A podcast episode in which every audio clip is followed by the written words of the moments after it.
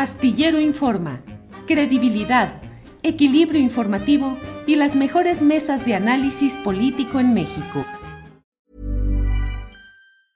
Hiring for your small business? If you're not looking for professionals on LinkedIn, you're looking in the wrong place. That's like looking for your car keys in a fish tank. LinkedIn helps you hire professionals you can't find anywhere else, even those who aren't actively searching for a new job but might be open to the perfect role. In a given month, over 70% of LinkedIn users don't even visit other leading job sites. So start looking in the right place. With LinkedIn, you can hire professionals like a professional. Post your free job on linkedin.com slash people today. Hey, I'm Ryan Reynolds. Recently, I asked Mint Mobile's legal team if big wireless companies are allowed to raise prices due to inflation. They said yes. And then when I asked if raising prices technically violates those onerous two-year contracts, they said, what the f*** are you talking about, you insane Hollywood ass?" So to recap, we're cutting the price of Mint Unlimited from $30 a month to just $15 a month. Give it a try at mintmobile.com slash switch. $45 up front for three months plus taxes and fees. Promo rate for new customers for limited time. Unlimited more than 40 gigabytes per month. Slows. Full terms at mintmobile.com.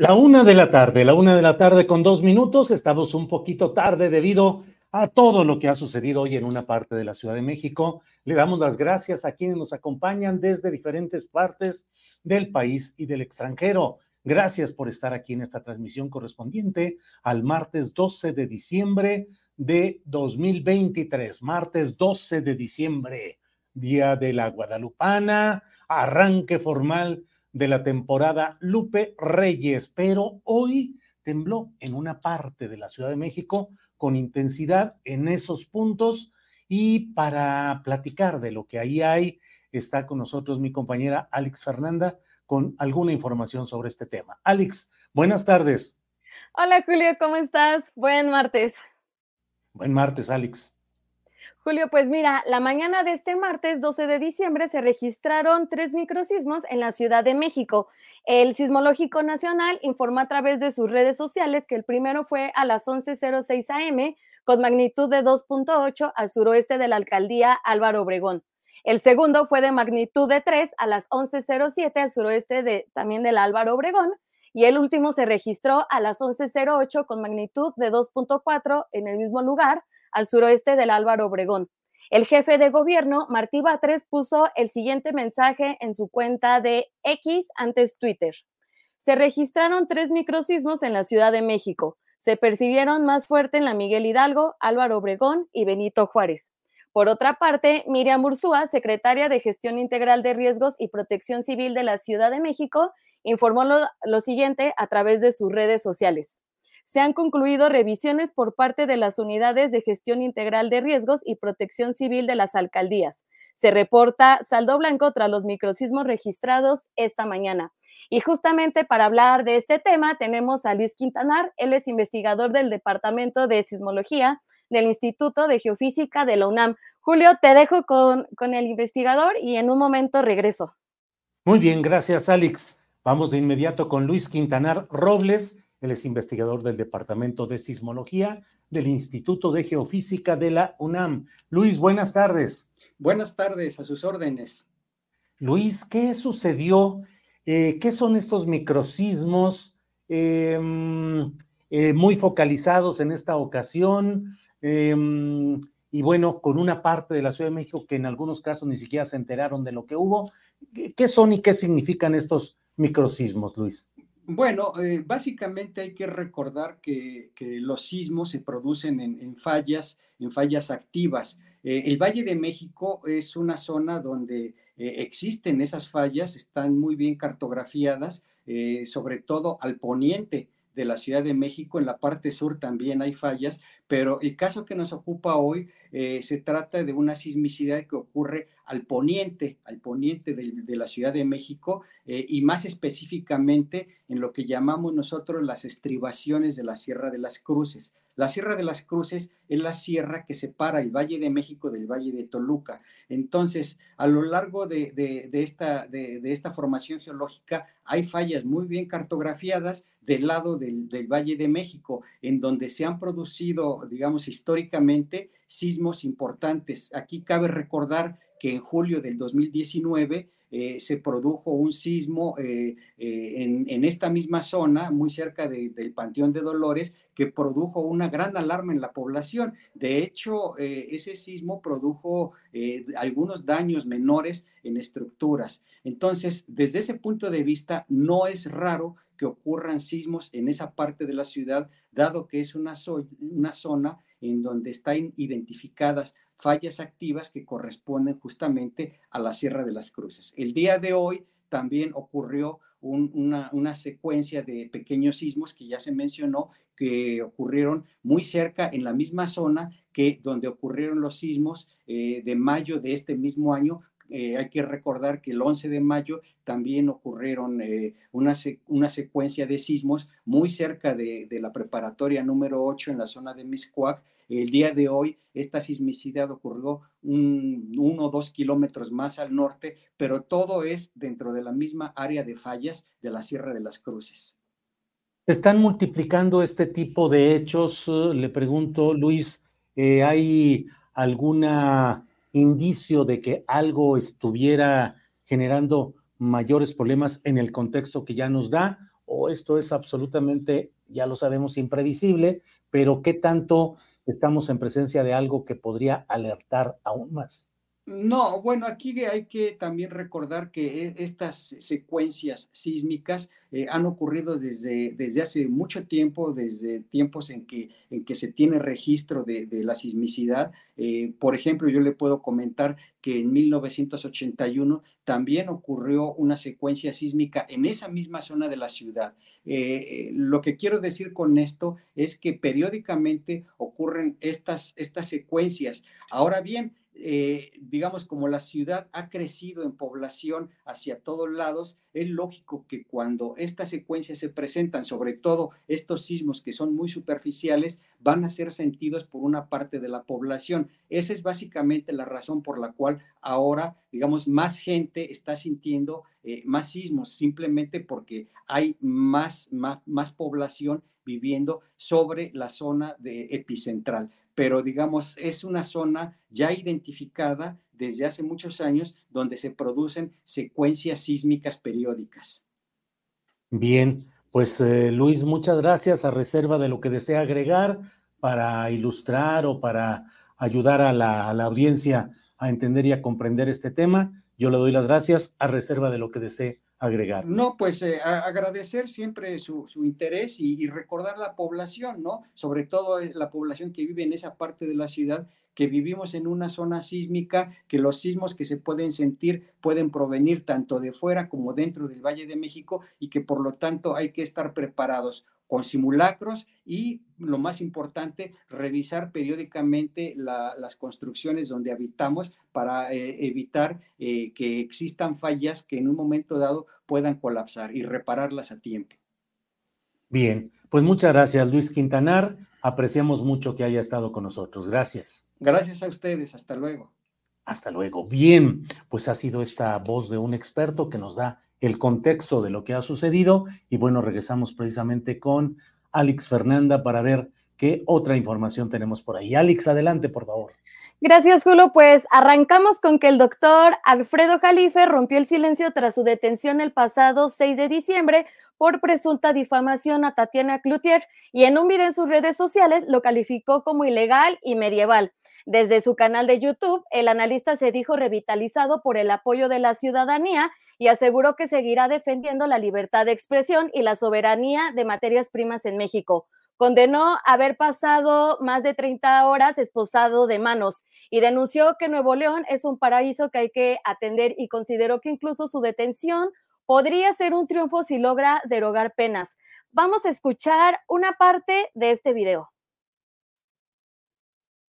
Seguiré defendiendo la libertad de expresión. Seguiré defendiendo con ahínco la soberanía de las materias primas de México. Agradezco mucho al jurado, al máximo jurado real de México, que es la opinión pública, todo su apoyo que me otorgaron en 36 horas de detención ilegal y medieval, me llamó mucho la atención que en la parte de la audiencia que me tocó allá en Monterrey, a eso ya no recuerdo, entre las 12 y 2 de la mañana, madrugada, en condiciones desfavorables, por cierto, eh, la parte quejosa haya exigido que ya no aparezca más en las redes sociales. Me llamó mucho la atención. ¿Por qué les duele tanto mi participación en las redes sociales? Afortunadamente la jueza a cargo del control de la audiencia no se los otorgó. Esto apenas empieza, estamos en el primer round. Le agradezco también mucho al presidente de la República que se haya hecho cargo de pues de mover lo que tiene que mover desde el punto de vista presidencial, habló del sexto y séptimo artículos de la Constitución, que es la federación, etcétera. Eh, pues desgraciadamente sí existe un paraíso judicial que hoy se llama Nuevo León y que hay que atender.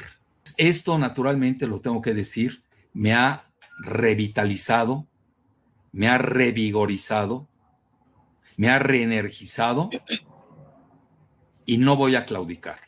Yo creo que si consigo en México que se deroguen las penalizaciones por la libre expresión de las ideas, mi detención habrá sido un gran triunfo para el avance de la democracia en México.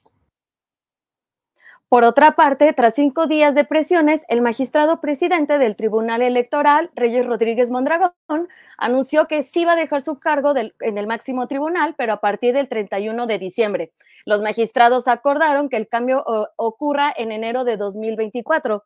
A través de sus redes sociales, eh, el magistrado Reyes publicó un comunicado en el que informa que tomó esta decisión y se puede leer lo siguiente, que está privilegiando privilegiando el compromiso con la institución y con la estabilidad política que demanda el actual proceso electoral.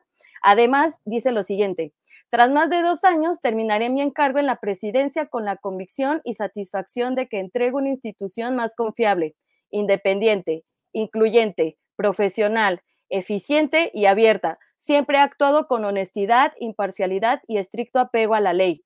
Estoy satisfecho con los logros y resultados durante mi gestión en la presidencia. Obtuvimos las magistraturas de la sala superior, regionales y especializada. Y el que hizo su, el que hizo presente su inconformidad sobre la renuncia de Reyes Rodríguez Mondragón fue el expresidente Felipe Calderón. A través de sus redes sociales colocó el siguiente mensaje que el magistrado está bajo una extraordinaria presión política y que la magistrada Soto es probada lealtad a Morena y el presidente, pero no a la democracia. Y advirtió que si cabe que si cae la presidencia del tribunal en manos del gobierno, toda la elección se pone en riesgo. No hay que permitirlo. Ese mensaje lo pueden encontrar en el Twitter de Felipe Calderón. Por otra parte, el Instituto Nacional de Transparencia, Acceso a la Información y Protección de Datos Personales y además organizaciones de la sociedad civil hicieron un llamado al Senado para que designen a las personas comisionadas para, sus, para los vacantes. El comisionado presidente, Adrián Alcala, confió que el legislativo asuma su compromiso en un pronunciamiento en el marco de un foro celebrado para conmemorar 75 años de la Declaración Universal de los Derechos Humanos. La comisionada Blanca Lilia Ibarra llamó a, repensar el rol que tiene la sociedad en el derecho de saber. Esto se da luego de que el presidente López Obrador anunció que enviará una iniciativa para desaparecer organismos autónomos como el INAI. Vamos a escuchar una parte de esta conferencia, por favor. Desde el INAI, una vez más reafirmamos y confiamos en que en cada poder de la Unión asuma su compromiso. En el marco de esta conmemoración del 75 aniversario y frente a una coyuntura excepcional que no se ha detenido, exhorto a todas y a todos a que repensemos el rol que tiene en esta sociedad y en este país el derecho a saber de las y los mexicanos. Que la defensa del INAI eh, se, se oiga ante esta declaración y también que defendamos con hechos. Este foro, eh, taller, va a servir mucho las reflexiones que aquí eh, ustedes se marquen porque será muy importante que lleguen hasta Palacio Nacional. Por otra parte, la, precandidata de Fuerza y Corazón por México, Xochil Gálvez, agradeció en sus redes sociales recibir un bastón de mando de los pueblos indígenas de San Luis Potosí. En el tuit se dice estar orgullosa de vestir huipiles y que señaló que representa sus raíces. Abro comillas, el huipil no es moda, son mis raíces, es la herencia que recibí de mis ancestros. Y agregó, este bastón sí tiene mando porque lo entrega el pueblo. Recordemos que en septiembre pasado el presidente López Obrador entregó a Claudia Sheinbaum el bastón de mando que la convirtió en la nueva coordinadora nacional en defensa de la cuarta transformación. Y ya para finalizar, la Fiscalía General de Justicia de la Ciudad de México informó esta mañana que abrió una carpeta de investigación por el homicidio de tres personas y diez más lesionadas, peregrinos de la Virgen de Guadalupe que fueron arrolladas la noche de lunes en la autopista México-Puebla. La peregrinación iba hacia el municipio de San Sebastián Villanueva cuando fue embestida por una camioneta. Eh, dos peregrinos murieron en el lugar de los hechos y uno más eh, en el hospital.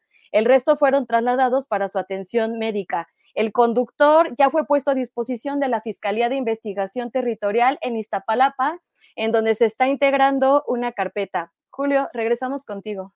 Muy bien, muchas gracias, Alex. Seguimos en, toda, esta información. Seguimos con todo lo que hay en este esquema y déjame seguir adelante.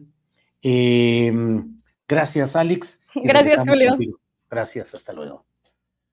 Bien, pues eh, vamos adelante con todo este, con toda esta información. Em, hay muchos comentarios aquí que hablan acerca de, sobre todo de lo que hemos presentado del resumen de eh, el el, el, video que puso Alfredo Jalife para ir eh, planteando eh, pues cosas que son preocupantes, sobre todo el hecho de que pretendan, de que hayan pretendido la parte acusadora frenar la participación de Jalife en cuestión de redes sociales.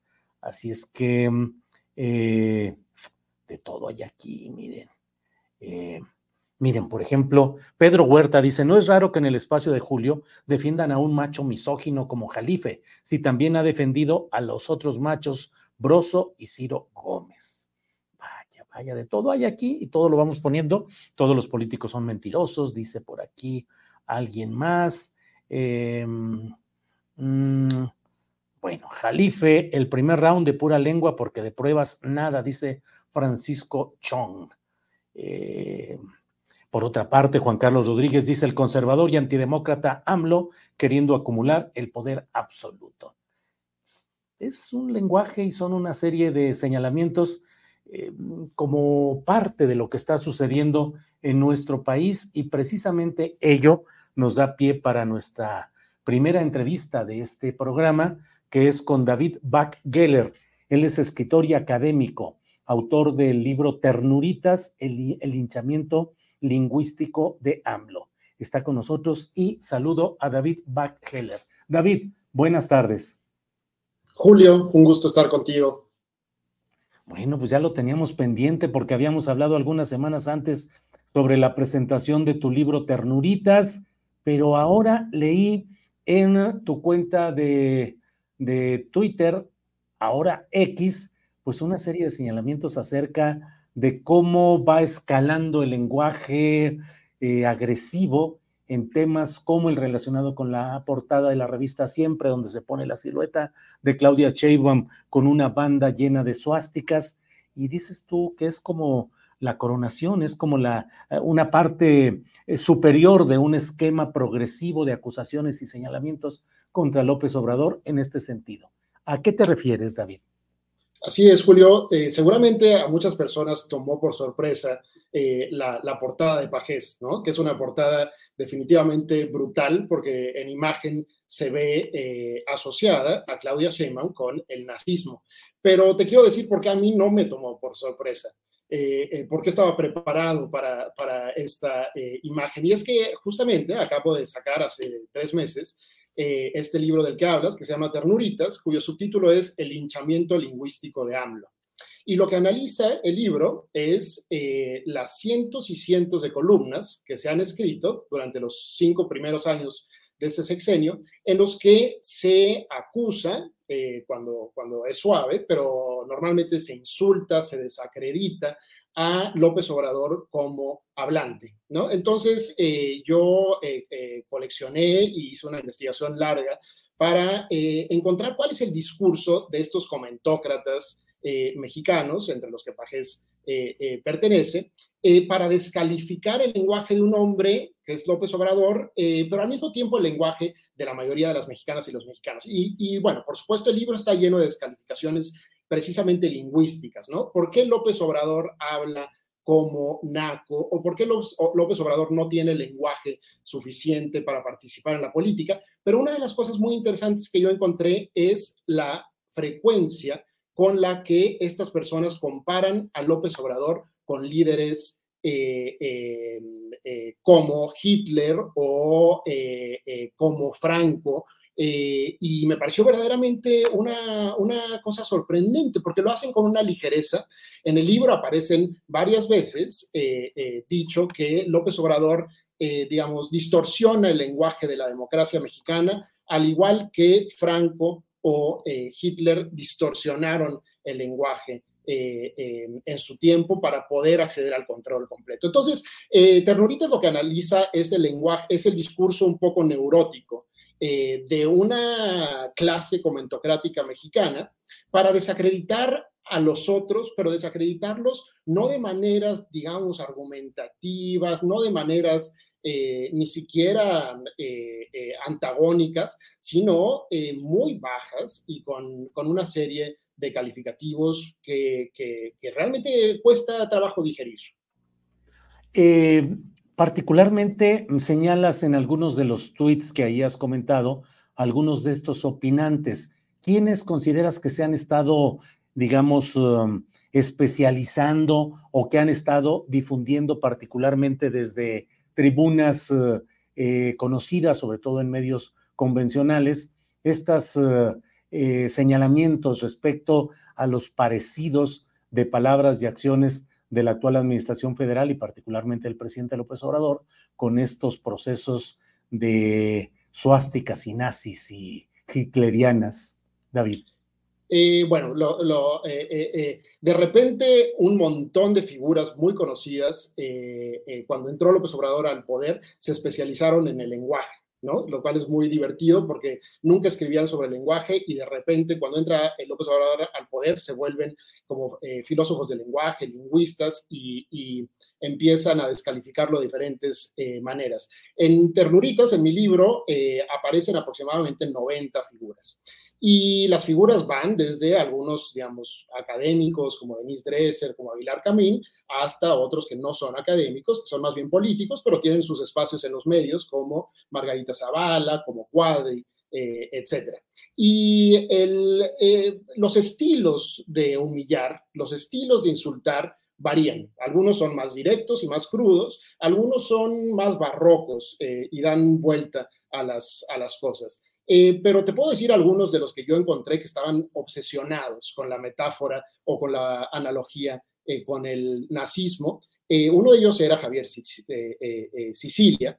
Em, Cuadri estaba obsesionado con las comparaciones con Franco y, con otros tiranos del, del, siglo XX. Denise Dresser hacía unas comparaciones bastante sorprendentes con eh, el proyecto genocida, entre AMLO y el proyecto genocida del colonialismo eh, europeo. Entonces, realmente, eh, de, alguna u otra manera, varían en, en, la, digamos, en la frontalidad de sus ataques, pero los 90 comentócratas que aparecen una y otra vez citados en mi libro, tienen la misma intención, de nuevo, que es desacreditar a López Obrador y a un montón de gente que lo apoya como inválidos para participar en, el espacio público. Digamos, no son críticas parciales, eh, no son eh, invitaciones a corregir alguna, sino es simplemente decir, y es lo que hace la, portada de, de Pajés, no, esta gente no debe y no puede participar en la política, lo cual es gravísimo porque es un discurso de exclusión, es un discurso eh, verdaderamente antidemocrático. Sí, em, por otra parte, recuerdo yo, porque inclusive tuve el gusto de tener el ejemplar eh, de propio, entregado en propia mano, lo cual te agradezco, este libro anterior que se llama Reparto de Máscaras, Paleros, Acarreados y Reventadores. ¿A qué te refieres con todo ello, David? Justamente se, conecta porque mi interés, justamente, Julio, es cómo usamos el lenguaje para eh, desacreditar, para humillar, para insultar y sobre todo para evadirnos del juego democrático. ¿No? Porque ahora eh, los tiempos han cambiado en este país y lo que una de las cosas principales que han cambiado es que nos queda claro ahora que la democracia es un espacio de discusión y de conflicto y de lucha. ¿No? Y es un conflicto y una lucha que no deben de ser violentos, pero no dejan de ser conflictivos, ¿no? Entonces, en, el primer libro que escribí, que justamente eh, se llama Reparto de Máscaras, Paleros, Acarreados y Reventadores, lo que hago es analizar esas tres palabras que usamos los mexicanos y los mexicanas todo el tiempo, ¿no? Eh, es un palero de tal, es un acarreado, es un reventador, y lo que analizo es cómo es un vocabulario normalmente tramposo. Es un vocabulario que se usa muy seguido para desacreditar a los pobres que nunca han tenido agencia y entonces si llegan en un camión a un meeting son inmediatamente desacreditados como acarreados. Y mi libro lo que pone en cuestión muy, eh, eh, digamos, muy rigurosamente es cómo a través de este vocabulario muy a menudo hacemos trampas. Entonces es una llamada como a re eh, evaluar la forma en la que usamos el lenguaje. Este segundo libro, Ternuritas, es un poco la escalada al máximo de, este lenguaje, porque mientras que con los paleros y los acarreados hay una especie de eh, eh, supuesta objetividad, em, eh, la forma en la que se ha tratado el lenguaje de López Obrador es muchísimo más brutal y muchísimo más infame. Pero el libro, de nuevo, trata sobre este mismo fenómeno, que es cómo las palabras ayudan a ponerle a los demás una eh, serie de máscaras antidemocráticas, ¿no? la imagen de Pajes es, de nuevo, es brutal porque nos pone enfrente eh, la, imagen, la silueta de una mujer que no debería de participar en la vida pública, porque es, de nuevo, un peligro para México, o podemos glosar la imagen de diferentes eh, formas, ¿no? Pero lo, tremendo de este discurso que han venido elaborando durante todo el sexenio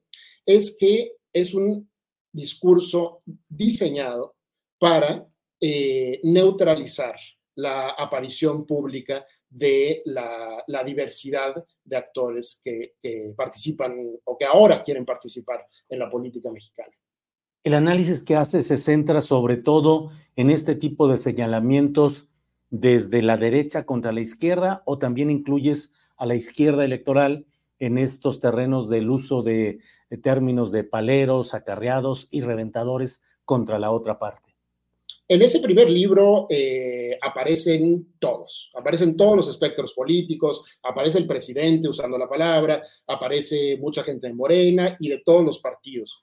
Lo que yo he notado con la recepción de ese libro es que la izquierda ha sido mucho más crítica, autocrítica con ese lenguaje, ¿no? Entonces, por ejemplo, recordarás en un famoso episodio que López Obrador, después de que saliera este libro, me gustaría pensar que le llegó alguna noticia de él, eh, em, puso una foto con sus, con sus nietos y dijo, ya llegaron mis acarreados, ¿no? Esta es una forma de burlarse de este lenguaje y de ponerlo en duda, ¿no? De, este lenguaje no es tan serio. Entonces, el libro es, eh, eh, Reparto de Máscaras es crítico con todo el mundo, incluido con uno mismo, porque acá no se trata de señalar de, ay, son los demás y yo soy el puro, sino todos tenemos a veces la tentación de cuando tenemos a alguien que no nos cae bien, desacreditarlo con una palabra mágica muy poderosa que es, bueno, es el palero de tal de mis enemigos, ¿no? Ni siquiera es una persona real, sino es el palero de mis enemigos. Entonces es un lenguaje muy poderoso y justamente por eso era mi intención de, eh, de criticarlo.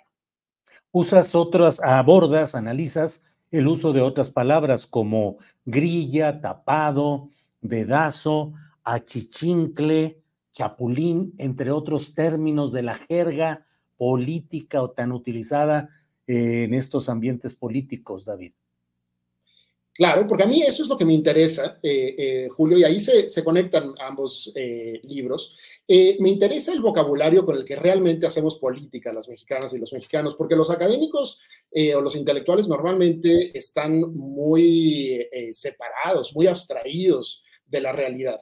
Y yo encuentro que uno de los grandes méritos de la, eh, de la propuesta, digamos, de vocabularios eh, y conceptual de López Obrador es hablar en este vocabulario, ¿no? Es hablar en el vocabulario que realmente usamos todos los días para hacer política. Y entonces, en este vocabulario hay palabras que hacen cosas eh, que deberíamos de, revisar, pero también hay palabras que, que liberan. ¿no? Y eh, yo lo que encuentro en, el, en, Ternuritas es también lo que intento es explicar también cuál es el poder del lenguaje de López Obrador, porque este grupo justamente lo que ha dicho es, es un lenguaje exitoso porque habla como naco para los nacos o eh, porque se rebaja a hablar, o porque es un demagogo. Y la verdad es que ya después de cinco años entrados en el sexenio, habría que ser más eh, eh, realistas, más cuidadosos y analizar cuál es el poder de este lenguaje. ¿Por qué, ¿Por qué convence a tantas personas? ¿Por qué mueve a la acción a tantas personas? Y parte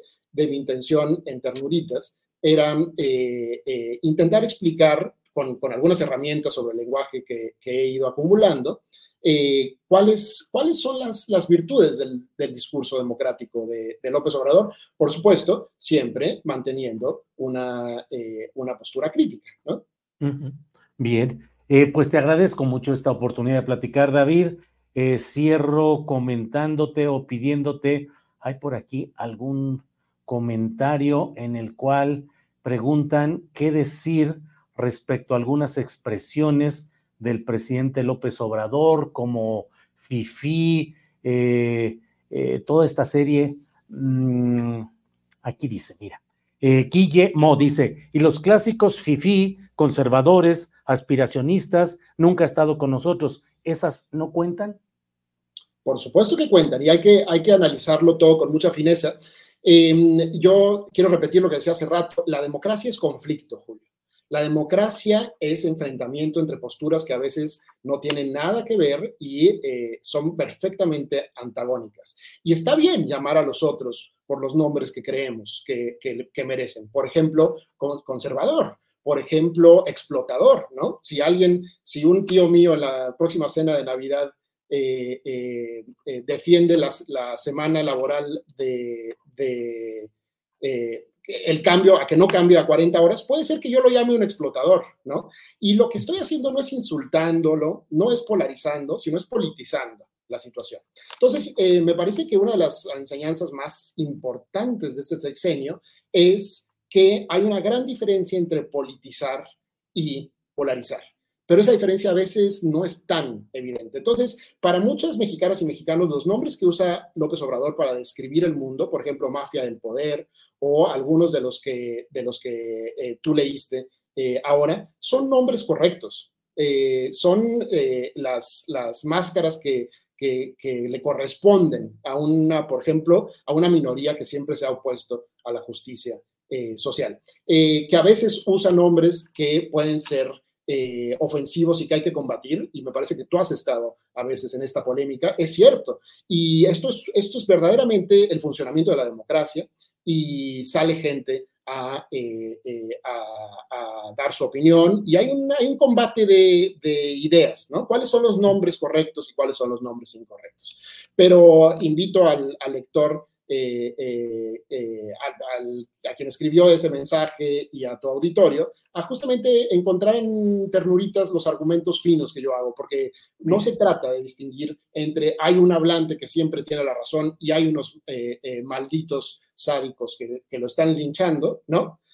sino de, de entender cuál es la naturaleza del conflicto eh, democrático en el que de repente vivimos y a, algunas personas no les gusta, ¿no? A los, a los comentócratas que yo eh, cito en mi libro, definitivamente no les gusta la idea de un conflicto democrático frontal en el que tengan que dialogar con nosotros. Bien, David, pues te agradezco mucho esta posibilidad de platicar y de ahondar en estos temas y seguiremos en contacto. Gracias, David. Muchas gracias a ti, Julio. Hasta pronto. Hasta pronto, gracias. Bien, pues ha sido David Geller, él es escritor y académico, autor de Ternuritas, el hinchamiento lingüístico de AMLO, por una parte, y un libro anterior, Reparto de Máscaras, Paleros, Acarreados y Reventadores. Bueno, es la una de la tarde con 35 minutos y vamos de inmediato con Lilian Chapa Colofón. Ella es analista de en seguridad pública. Es um, una académica que estudia todos los fenómenos de seguridad pública. Actualmente dice orgullosamente trabajando en la defensa o la construcción de tareas de seguridad en Nuevo León. Y he leído algunos uh, mensajes de ella en Twitter, ahora X, que me llamaron mucho la atención, en particular uno que dice, ni abrazos ni balazos, intervención policial y persecución penal estratégicas para que criminales sean acusados ante un juez.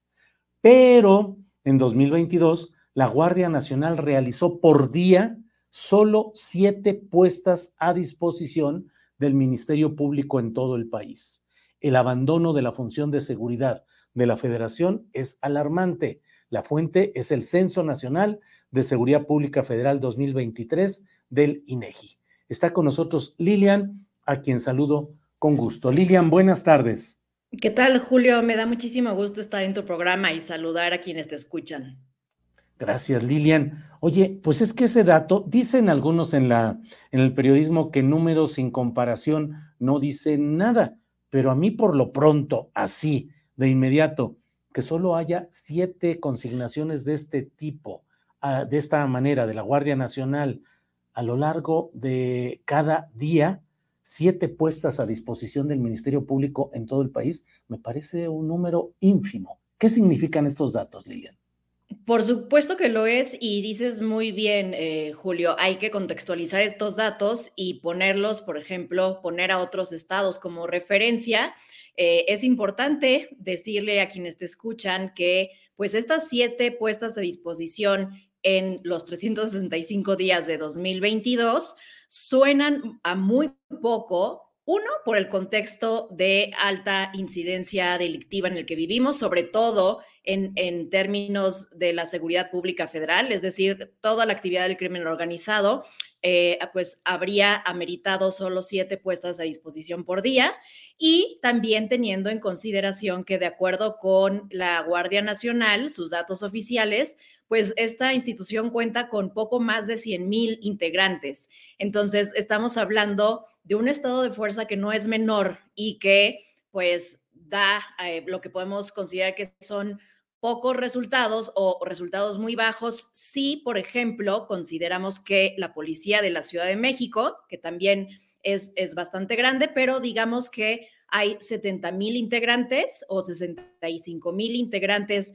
en activo de la Policía de la Ciudad de México, pues hicieron 29 mil puestas a disposición, lo cual te da algo así como 79 u 80 puestas de disposición de posibles responsables de un delito ante el Ministerio Público. Entonces, aquí ya nos vamos dando una idea de que, eh, pues incluso en términos absolutos, policías como la de eh, Coahuila, la de Aguascalientes, la de Nayarit, la de Veracruz, hicieron más puestas a disposición que la Guardia Nacional. Y de nuevo, todo esto tiene relevancia no porque haya una meta de puestas a disposición, sino porque incuestionablemente la seguridad pública federal se está viendo afectada por una actividad eh, criminal de grupos del crimen organizado que tienen presencia en más de un estado del país e incluso presencia transnacional y no vemos una Guardia Nacional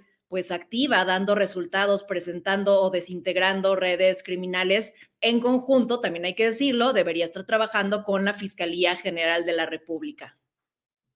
Bien, dentro de estos datos referentes a las policías estatales, me llama también la atención, Lilian, pero por favor, tú ayúdanos a, entender estos puntos.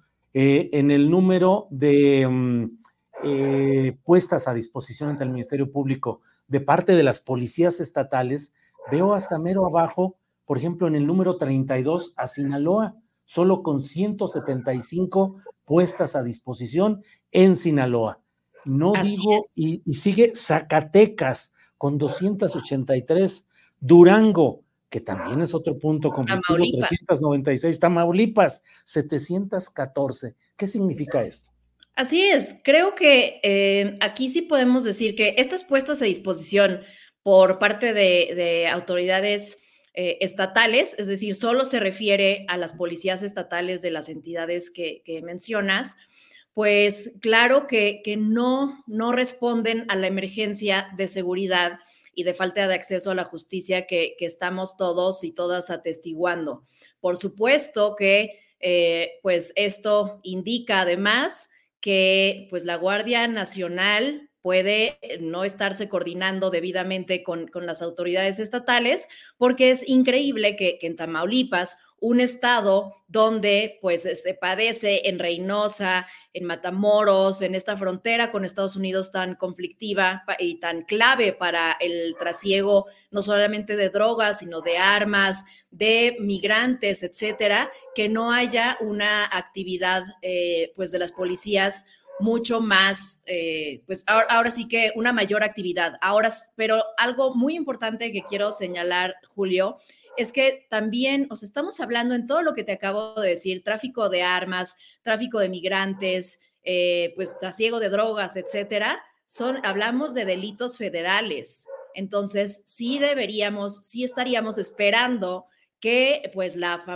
el proyecto este eh, tan importante para el presidente de la República, que fue la Guardia Nacional, pues ya estuviera mucho más activa en estos puntos. Eh, el problema es que a todas luces estamos viendo que ni las armas están dejando de, llegar a nuestro país, las armas ilegales, y que los eh, cárteles del narcotráfico pues todavía actúan con total libertad. Vemos demostraciones en Jalisco de, nuevos grupos criminales, incluso todos con, incluso presentando armas como Barretts, que son, por supuesto, de uso exclusivo de las Fuerzas Armadas, y esto sin, sin, una respuesta. Es decir, falta mucho más actividad y mucha, una coordinación mucho más efectiva entre las autoridades estatales y la federación que hasta ahora, en mi opinión, se ve totalmente desdibujada y rebasada como si estuviera renunciando a hacer persecución penal de los delitos federales.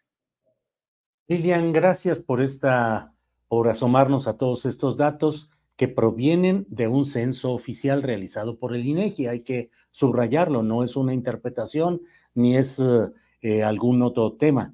Son esos datos que se recogen con la información que suministran las propias oficinas públicas correspondientes, Lilian? Así es, cada año, cada año eh, el INEGI recopila de las eh, entidades federativas y de la federación esta información que corresponde al Censo Nacional de Seguridad Pública Estatal y del federal. Entonces, las cifras son, eh, se dieron a conocer recientemente este año respecto a 2022 y el próximo año tendremos cifras que, corresponden a 2023. Pero mientras tanto, es así, es la información más confiable que podemos tener directamente proporcionada por las autoridades en cuestión. Muy bien, pues a reserva de lo que desees agregar, Lilian, yo te agradezco esta oportunidad de platicar en nuestro programa. Muchas gracias, Julio. Y aquí estamos para, para, analizar ahora sí que todo lo que falta de intervención federal para el clima de, la actividad criminal de alto perfil que estamos observando. Muy bien, muchas gracias. Seguimos en contacto. Gracias, Lilian. Hello. Pues son datos eh, impactantes. A mí sí me llamó mucho la atención todo lo que hemos estado platicando y analizando porque pues son cifras eh, realmente eh, ínfimas en comparación con los recursos públicos, con la construcción de cuarteles, con el número de efectivos, el que solo cada día sean puestos a disposición del Ministerio Público siete personas por parte de cien mil elementos de la Guardia Nacional, me parece mm, frente a la realidad y a la situación del país, me parece muy complicado. Y lo otro, lo que es relacionado con eh, lo que ha sucedido eh, con las eh, policías estatales, pues también me parece de escándalo. Es decir, Tamaulipas, que es un lugar pero absolutamente complicado, quiere decir que son puestos a disposición del Ministerio Público menos de dos personas, es decir, estoy hablando en términos estadísticos, dado que son 714, em, menos de, la, de dos personas por día en un estado donde son tantas las complicaciones. Hablo en este caso de policías estatales y de otras como Sinaloa, donde eh, ni siquiera se llega a punto cinco, o sea, ni siquiera se, mm, déjenme ver, son una persona cada dos días, así es, una persona puesta a disposición cada dos días por parte de las policías estatales. Bueno, aquí dice, la información se refiere a las puestas a disposición realizadas por el personal adscrito a las situaciones, a las instituciones encargadas de la función de seguridad pública del 1 de enero al 31 de diciembre de 2022. Bueno, vamos a una cortinilla de continuidad, una pequeña que vamos a poner antes de, eh, para entrar a un comentarios y opiniones que quiero hacer a usted sobre algunos temas eh, de interés público y luego pasamos de inmediato con eh, la mesa de periodismo de este martes 12 de diciembre. Regresamos.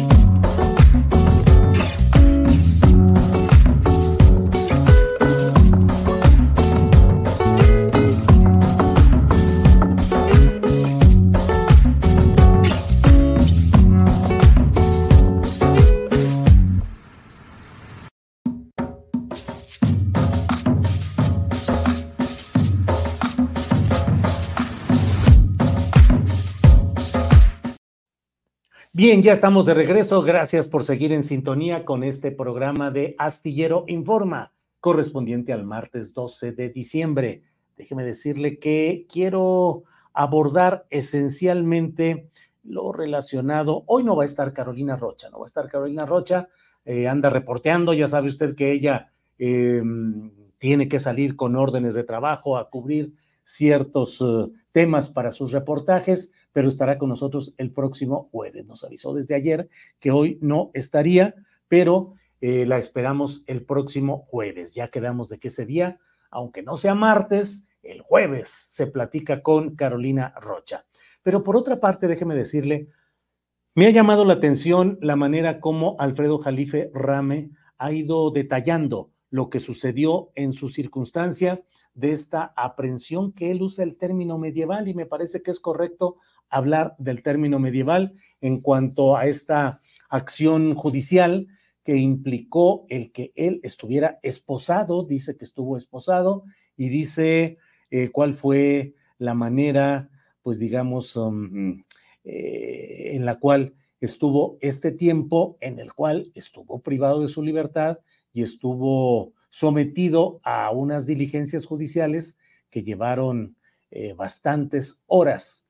Alfredo Jalife Ramoy dice, entre otras cosas, que eh, un elemento fundamental de la democracia es la libertad de expresión. Y hay quienes dicen cuál es el límite entre la libertad y el libertinaje. Y desde luego que todo aquel hecho que implique un abuso, un exceso, que implique un desdoro, un atentado contra el honor de las personas, tiene la vía, como lo hemos dicho muchas veces, la vía civil, la vía civil no la vía penal, aunque en algunos estados, todavía con reminiscencias medievales, subsiste ese tipo de legislación que establece que la calumnia, la difamación, el desacato a las autoridades puede implicar el que haya acción penal, es decir, detención, cárcel, eh, multas eh, o, bien sustitutivas de la privación de la libertad, pero a fin de cuentas es un proceso penal.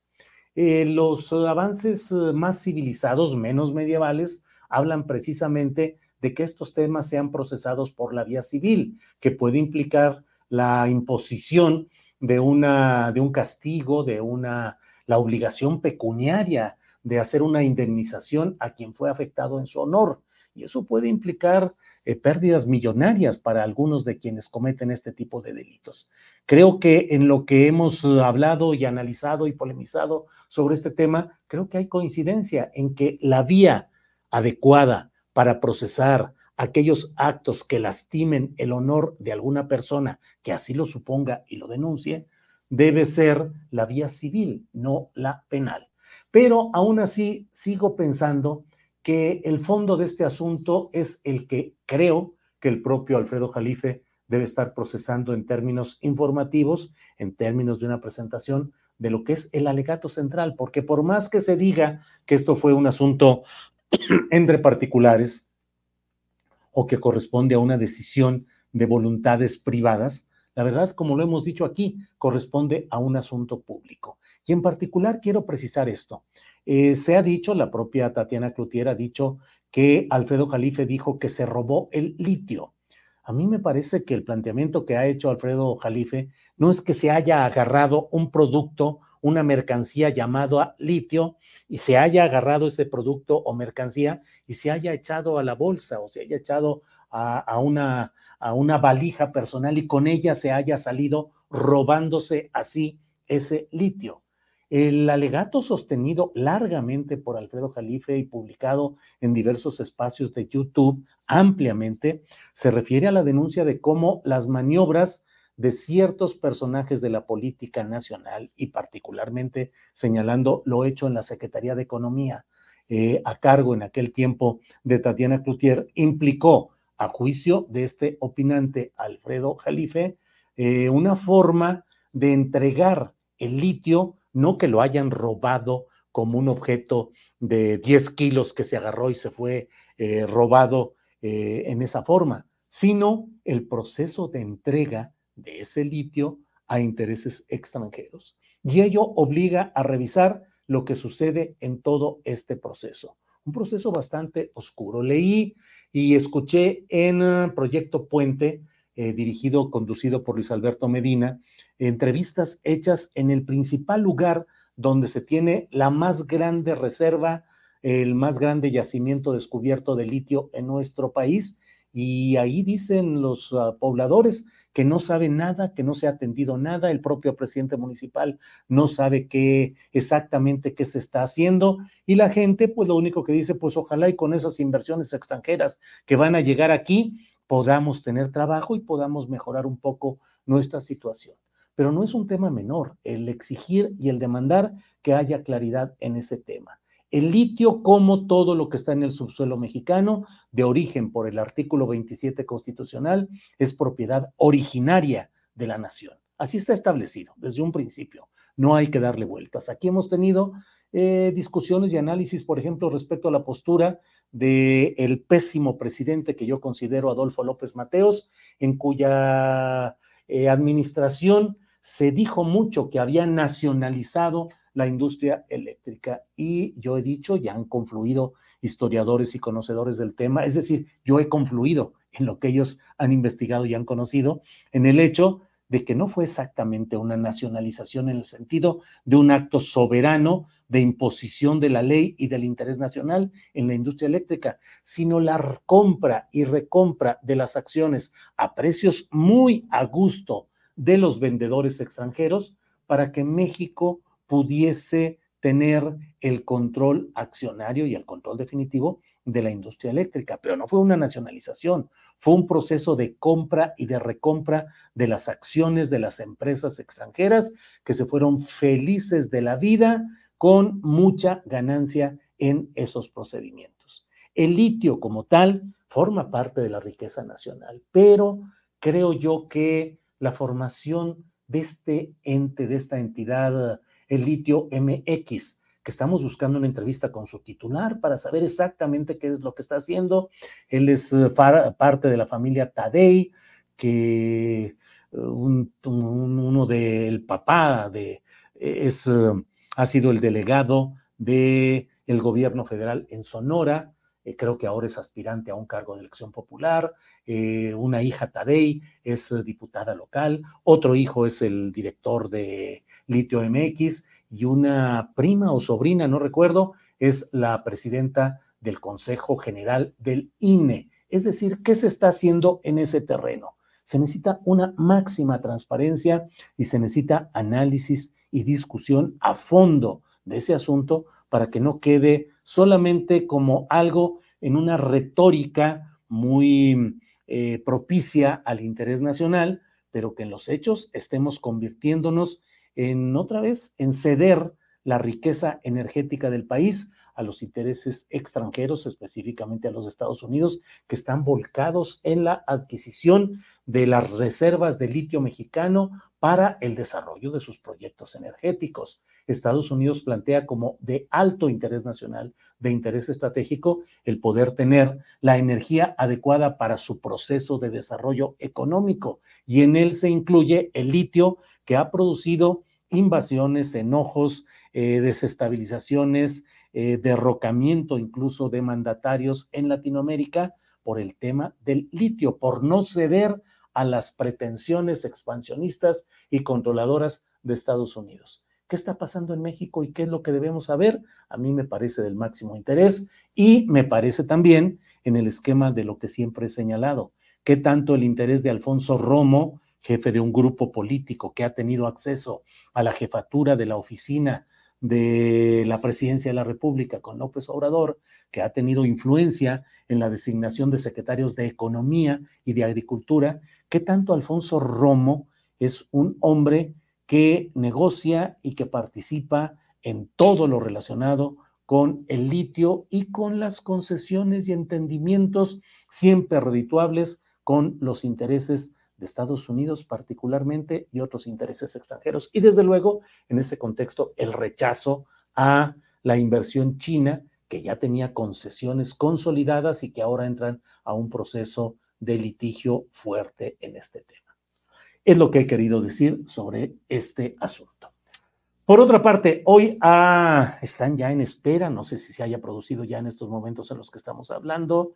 Em, miren, hay una eh, aquí está una, una nota de F sobre el presidente de Estados Unidos, Joe Biden, que dice, última hora, el presidente de Estados Unidos, Joe Biden, dice que Israel pierde apoyo por la ofensiva de Gaza y aconseja cambiar de gobierno.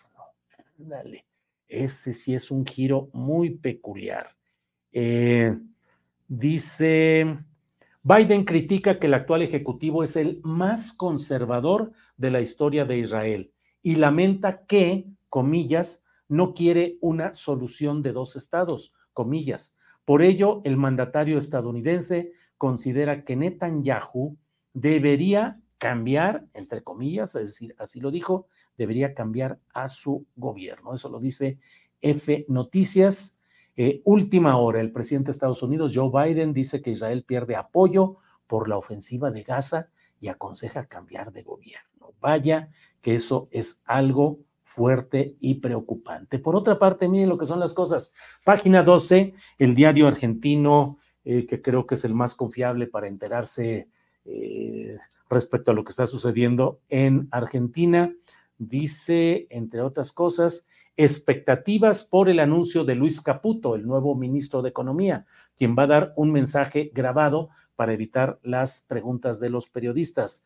Se todo y apunta a que este funcionario va a dar a conocer una batería de medidas económicas que están generando desde ahora ya protestas que podrían incluir devaluación, impuestazo, dice aquí eh, página 12, y una suba de tarifas. Allá le dicen suba a lo que nosotros con frecuencia decimos alza de tarifas. La suba de tarifas, devaluación y hasta un impuestazo. Y por otra parte, el propio Milei Dice página 12, ley se aleja de su prédica anticomunista y le pide plata a China. Eh, le envía una carta el propio Milei al presidente eh, de China. Dice página 12, en campaña había insistido en que su gobierno no iba a tener relación con países comunistas, pero ahora dio un giro de 180 grados en su postura ideológica. Dice, había afirmado, no negocio mi moral a cambio de dinero. Sin embargo, la administración de Milei intenta de manera urgente descongelar el acuerdo de un swap por 5 mil millones de dólares que Beijing había cerrado con el gobierno de Alberto Fernández. Estemos atentos a lo que signifique ese paquete económico que va a dar a conocer eh, porque veremos qué tanto de las promesas se podrán cumplir y qué tanto van a generar resistencia, protestas, violencia política en todo esto. Está pidiendo por lo pronto el propio Milei a los integrantes de su gabinete un recorte adicional de 10% en cada ministerio que en cada ministerio haya un esfuerzo extra para hacer una, eh, un ahorro de este tipo. Por lo pronto, los bancos ya están con la devaluación y el dólar minorista, ya sabía ya que estas eh, clasificaciones del, del, dólar son muchas, el dólar minorista ya está a 700 pesos argentinos. Y por otra parte, el gobierno ha suspendido ya por un año la publicidad oficial a los medios de comunicación. Por un año no habrá ningún paquete de publicidad con los medios de comunicación como parte de un paquete de medidas de emergencia. Dijo el vocero presidencial Manuel Adorni, nos encaminamos a una hiperinflación y nuestra tarea es evitarla. Bueno, Luis Caputo, el secretario, el ministro de Economía de Argentina, dará a conocer pronto medidas económicas que habrá que analizarlas en su contexto y en lo que pueden implicar de reacción social en contra. Vamos a una cortinilla antes de presentar nuestra mesa de periodismo.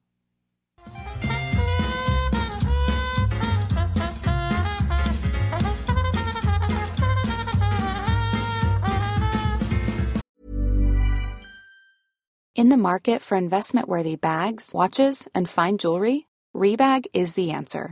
Rebag is a luxury resale platform where each piece is carefully inspected by experts to ensure quality and authenticity. Use Rebag to buy and sell finds from the world's top brands, including Louis Vuitton, Chanel, and Cartier. Head to Rebag.com to get 5% off your first purchase with code REBAGNEW. Shop today at Rebag.com. That's R E B A G.com. And use promo code REBAGNEW for 5% off your first purchase.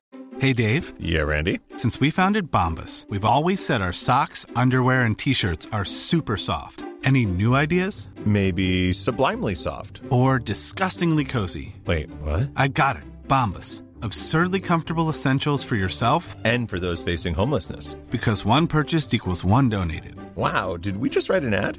Yes. Bombas. Big comfort for everyone. Go to bombas.com slash ACAST and use code ACAST for 20% off your first purchase.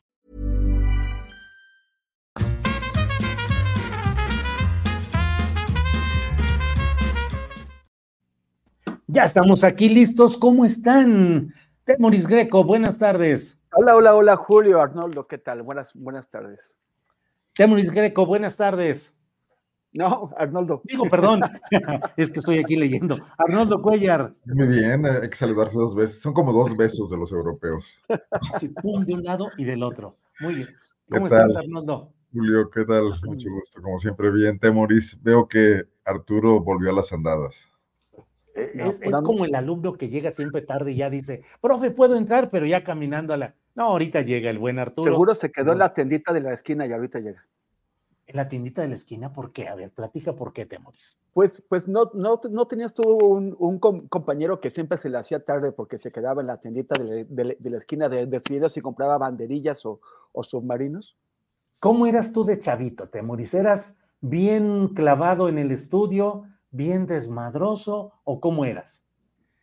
Creo que en la primaria era clavado en el estudio, en la secundaria era un desastre. Y ya en la prepa me empecé a, componer un poquito, pero no, pero la secundaria sí fue, sí fue, sí fue un desastre. ¿Cómo ves, Arnoldo? ¿Ya se compuso o sigue como en la secundaria? no, no, a ver, de repente agarra y se va por medio mundo y se pierde y no le pide permiso a nadie ni nada. Yo creo que siguen las mismas, más o menos. Sigo en los malos pasos. ¿Y tú, Arnoldo, cómo eras de chavito? Yo creo que medio nerd en la primaria, normal en la secundaria, y luego ya en Guanajuato ya fue un relajo en la preparatoria. Un relajo, exactamente qué relajo, platícanos, a ver, Arnoldo, confiésate. Primera vez lejos de casa, este, bueno, conociendo nuevas cosas, ¿no? hasta, hasta caí en la política, man. Ah, hasta caíste en la política, ¿cómo? ¿De qué? ¿Fuiste candidato a qué o qué? No, no, no. Apoyamos la huelga del Sindicato Independiente de Trabajadores en la Universidad de Guanajuato, un grupo de alumnos. Tomamos las escalinatas emblemáticas de la universidad para respaldar a los profes que estaban planteando un contrato colectivo de trabajo que le negaba la universidad y el gobierno del estado de aquel viejísimo dinosaurio Luis Ducón Gamba. Recuerdan que uh cenecista. Tú te debes acordar, Julio, porque Sí, hizo sí. política en México, contestó un informe de Luis Echeverría y de ahí llegó a la candidatura en Guanajuato. Y no, pues no pasó. El sindicato fue disuelto. Ya lo he mencionado aquí, uno de los personajes de ese sindicato, los líderes, era Edmundo Jacobo Molina en esa época. Baja californiano que había estudiado filosofía en Guanajuato y que era profesor de la Escuela de Filosofía de la Preparatoria, profesor nuestro, y que era un chavo radical y de izquierda y muy coherente y todo, no sé qué pasó después. Luego, luego fue rec- rector de la, de la, de la no sé si llegó a la, a la, a la general y luego ya se convirtió en, en- en funcionario eh, del sistema, ¿no? Sí. Oye, por cierto, ahorita que estás haciendo, me, me acordé que la, la primera, eh, eh, el primer paro estudiantil que hicimos, lo organizamos Fernando Rivera Calderón y yo. A los, yo tenía 17 y él debe haber tenido como 16. Ándale. Yo la pasaba contando chistes ahí en los piquetes de- del paro, ¿no? Era, el animador. Sí, sí, sí. Oye, em, bueno, eh, Temoris, el presidente de Estados Unidos, Joe Biden, dice que Israel pierde apoyo por la ofensiva de Gaza y aconseja cambiar de gobierno. Eso dice F, lo reporta. ¿Qué piensas de ese planteamiento? Y eh, también mm, eh, me dice nuestra compañera Nancy Saldaña, dice esto ocurre luego de que Estados Unidos expresó el lunes su preocupación por los reportes de uso de fósforo blanco por parte de Israel que reveló Washington Post. ¿Qué opinas, Temoris? Fíjate que la prensa israelí, los, los analistas políticos israelíes ya llevan tiempo preguntándose cuánto, en, en qué, en qué momento Biden iba a, empezar a mandar señales públicas, porque seguramente ya hubo señales privadas, de que eh, ya eh, la guerra ya se extendió demasiado en tiempo y en, víctimas.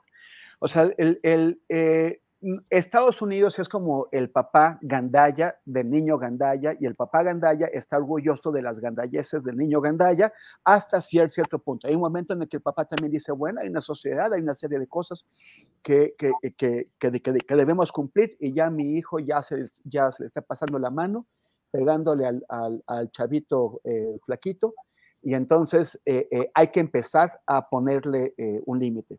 Los analistas israelíes ya, ya, ya, ya, lo, llevan un, un rato eh, pre preguntándose en qué momento se van a hacer públicas las reprensiones de, de, de Biden. Y también anticipan que Netanyahu va a empezar a atacar a Biden. O sea, porque, porque finalmente Netanyahu en ese momento no, no está actuando como el primer ministro del Estado de, Israel. Yo ya eh, había comentado en ese espacio que aunque ellos tienen un presidente formal, cuando hablan del presidente se refieren al presidente de Estados Unidos, eh, eh, además del primer ministro que tienen. Entonces, pero y normalmente Israel trata de estar siempre bien en, eh, con Estados Unidos porque saben que el único garante de, que, de, que, de, que, de la existencia del Estado de Israel es Estados Unidos. Y si se pelean con Estados Unidos, no les va a ir bien. El tema es que Biden, perdón, que Netanyahu está jugando para su propio sano. O sea, él no está jugando como primer ministro de Israel. El, la, el, prestigio de Netanyahu quedó dañado para la historia. Va a pasar como el primer ministro que condujo a Israel en una dirección eh, de, fuera de cumplimiento o de decirnos el cumplimiento de los, de los acuerdos de Oslo y eh, que supuestamente les, les, iba a dar seguridad y, y condujo a Israel al peor fallo de seguridad en su historia. Es el peor día, eh, el 7 de octubre en la historia de Israel. Entonces, Netanyahu está viendo cómo le hace. para zafarse de, de, de, eso. Y los analistas ya habían previsto que en algún momento iba a empezar a enfrentarse eh, eh, a Biden en un esfuerzo por demostrar o hacer pensar que la prioridad es realmente la seguridad del, del, Estado de Israel, bueno, no es más que su propia sobrevivencia política y su paso a la historia. Bien, Temoris. Eh, Arnoldo, si quieres hablar sobre este tema o el tema muy nuestro de... Perdón. Sí, sí me gustaría comentar algo sí, sin, adelante. sin tener el expertise y, el, y, la información fresca de Temoris, en el sentido de que Estados Unidos entra en etapa electoral y que además eh, ha mostrado Trump, etapa preelectoral en este momento, pues bastante iconoclastia como para, digo, su reunión con, con el eh, potentado coreano, norcoreano, cuando fue presidente, etcétera, como para usar electoralmente lo que puede ser un desgaste en este sentido del apoyo a, a, a Netanyahu y su gobierno en Estados Unidos en contra de Biden. Creo que hoy, hoy, hoy pesa más que el ánimo internacional las previsiones de lo que va a pasar en esa campaña. Y ciertamente la guerra está entrando en una etapa de estancamiento, de vietnamización, donde ni la, la, la táctica de tierra arrasada permite prever que puedan salir rápidamente del asunto. No, no, no pueden eliminar a cientos de miles de personas y creer que eso no va a causar un impacto internacional, pero además tampoco pueden hacerlo tan rápido, ¿no? Este, digo, hablando en términos fríos, eso, eso va a entrar en una etapa como está entrando ahorita de un empantanamiento brutal y de cada vez una exhibición mayor de eh, los delitos de lesa humanidad de, del ejército israelí, ¿no? Que, que los va a desprestigiar mundialmente, e incluso el lobby judío norteamericano también debe estar sopesando ese desgaste. Y tienen una división interna muy, muy fuerte, o sea, el, lobby, el lobby, judío eh, tiene la capacidad de influir en los, en en políticos estadounidenses en la, en medida en que la comunidad judía siga eh, poniendo dinero que ese lobby judío maneja para las campañas estadounidenses. Pero la, estás viendo cuántos miles de judíos estadounidenses están de una forma muy activa eh, eh, protestando contra la guerra y eso debilita al, al, al lobby judío tradicional y, y, está abriéndole espacios a otros lobbies judíos que no están con Israel, que están en contra de, de, la, de la ocupación y de la, y de la guerra. En, otra, en otro despacho de la agencia F de Noticias dice, Biden critica que el actual ejecutivo es el más conservador de la historia de Israel y lamenta que no quiere una solución de dos estados. ¿Qué tanto, te pido, Temoris, dos cosas? Uno, ¿qué tanto puede esto de verdad impulsar la posibilidad de esa solución de dos estados, por un lado? Y por otro, lo que ya planteas del lobby, de los intereses, de los financiamientos políticos de algunos grupos eh, que ahora podrían sentirse lastimados por esta decisión de Biden o no implicará tanto un impacto negativo hacia las aspiraciones de reelección presidencial de Biden? Yo, creo que, también Biden ya está resintiendo el desprestigio de mantener su asociación con Netanyahu y con este gobierno. Durante muchísimos años, desde que Netanyahu llegó la primera vez al poder en 1996, cada gobierno es más derechista que el otro y más derechista que el otro. Y tienen eh, eh, componentes de, eh, definitivamente fascistas.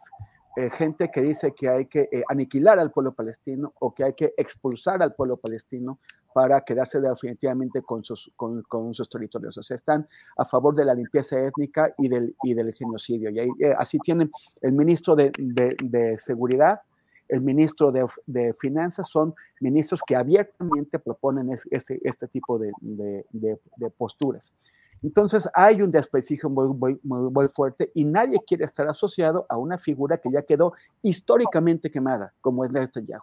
Entonces a, a, a Biden le conviene también eh, eh, alejarse un poco, pero a mí me parece que está en, en una posición muy complicada, si no es que imposible porque toda la discusión sobre lo que está haciendo Estados Unidos allá cae adentro de las filas demócratas. Los, los que están por apoyar a Israel eh, es, eh, o sea, el, el, lobby judío siempre ha apoyado a candidatos demócratas, el lobby judío tradicional. Los nuevos lobby, lobbies judíos que, que están en contra de, de Israel también eh, están, juegan adentro del Partido Demócrata. Y los musulmanes y en general los migrantes juegan con los demócratas Entonces, todo, todo, toda la discusión sobre si está bien o no, o no mal la, la, política de Biden se da adentro del Partido Demócrata y genera fisuras internas. A mí me parece que, que ya Biden no es sostenible como candidato presidencial del, del Partido Demócrata porque eh, ya ha, abierto tales grietas adentro que no va a lograr la unidad de, lo, de los demócratas frente, frente, a Donald Trump. Entonces les urge un, un candidato eh, que, que, lo, que lo reemplace para poder detener el, el reto Trump. Bien, gracias. Eh, bueno, pues eh, entrando a temas nacionales, eh, Arnoldo, eh, tenemos entre otro tema el relacionado con ya la renuncia para enero del magistrado Reyes Rodríguez Mondragón, en medio de una serie de peleas y de jaloneos y de acusaciones mutuas de actos irregulares o con tufo de corrupción. ¿Qué irá a pasar con este tema del Tribunal Electoral? ¿Tendrá la autoridad moral, el orden, eh, la textura suficiente para conducir bien el proceso electoral complicado que viene el año que entra? ¿Cómo ves todo este proceso? Por favor, Arnoldo. Bueno, hay que recordar que ya esto ocurrió en 2021. En 2021 fue sí. posterior a las elecciones y ahí Reyes Rodríguez era parte de los conspiradores, o sea, el que a conspiración mata, a conspiración muere. Pero ahora ocurre antes, con mucha anticipación al tema electoral y creo que sí le provoca un daño a este organismo que más que administrar, una, se ha convertido en otro terreno eh, de partidización de la lucha electoral, en una instancia supraelectoral donde van y se dirimen situaciones que no quedan resueltas.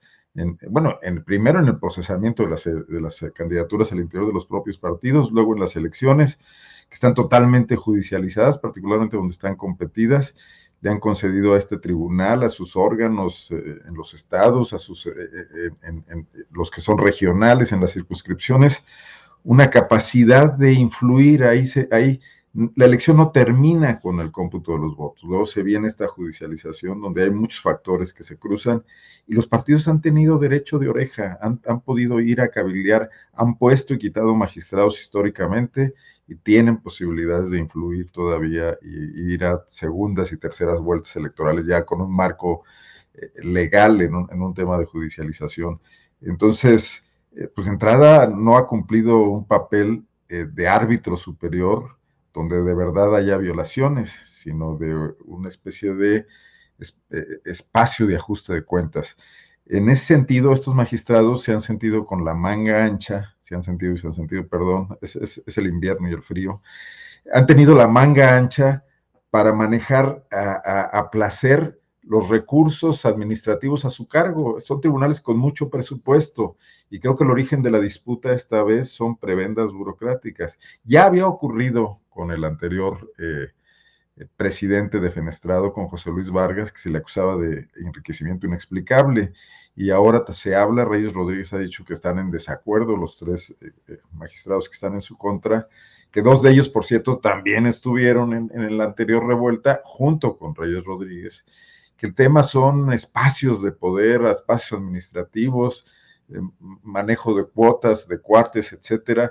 Entonces, pues esto lo único que hace es venir a comprobar las tesis reiteradas del, presidente López Obrador de que los organismos autónomos son espacios para despacharse con la cuchara grande, eh, donde se antepone a su función superior, esa que quieren defender los organismos de la sociedad civil, los partidos políticos de oposición, se superpone el reparto de botines administrativos eh, que les permite pues el hecho de que los partidos, hasta ahora los partidos mayoritarios, los partidos que venían ejerciendo la capacidad de designación de estos magistrados, se los permiten porque saben que es cosa de, tenerlos a su lado. Además, si pecan un poquito no pasa nada porque hay que perdonarlos para que a su vez les deban algún tipo de favores, ¿no? Entonces yo creo que ahí es parte de la crisis que vivimos. Yo no, yo no estoy de acuerdo precisamente con el hecho de hacer tabula rasa de todo este asunto, que porque no funcionan hay que, hay que quitar, hay que no se ha hablado de los tribunales, pues se ha hablado de otro tipo, y me imagino que hablaremos de eso, de organizaciones, de, perdón, de instituciones descentralizadas, desconcentradas, autónomas. Habría que mejorarlas muchísimo, pero la verdad es que no han venido funcionando. Y entonces eso le da eh, un gran, una gran justificación al ataque directo que lanza contra ellos López Obrador, ¿no? Eh, vamos a ver qué pasa, pero sí, de por sí la elección ya viene, lo, lo, único bueno es que los márgenes con los que se ve que será resuelta esta elección a nivel presidencial harán innecesaria eh, cualquier litigio en este tribunal, pero no pasará así con gubernaturas, con diputaciones, con senadurías, y estos magistrados van a llegar si siguen estas cuestiones, salvo que ya se vaya Reyes, que lleguen a un acuerdo, que se vuelvan a repartir lo que hay ahí, eh, pues con graves cuestionamientos, ¿no? Así es. ¿Qué opinas, Temoris Greco, de este eh, tambaleo de posiciones políticas en el Tribunal Electoral del Poder Judicial de la Federación, la guerra interna por privilegios, posiciones, repartos de comisiones y de mil cosas más? ¿Qué opinas, Temoris? La falta de ver... Ah, que estoy... Ya, ya. ¿Así? ¿Ah, no, eso sí. yo. Este, llama la, la, la, la, atención la falta de vergüenza de los magistrados, ¿no? de, de, de, un lado y del otro.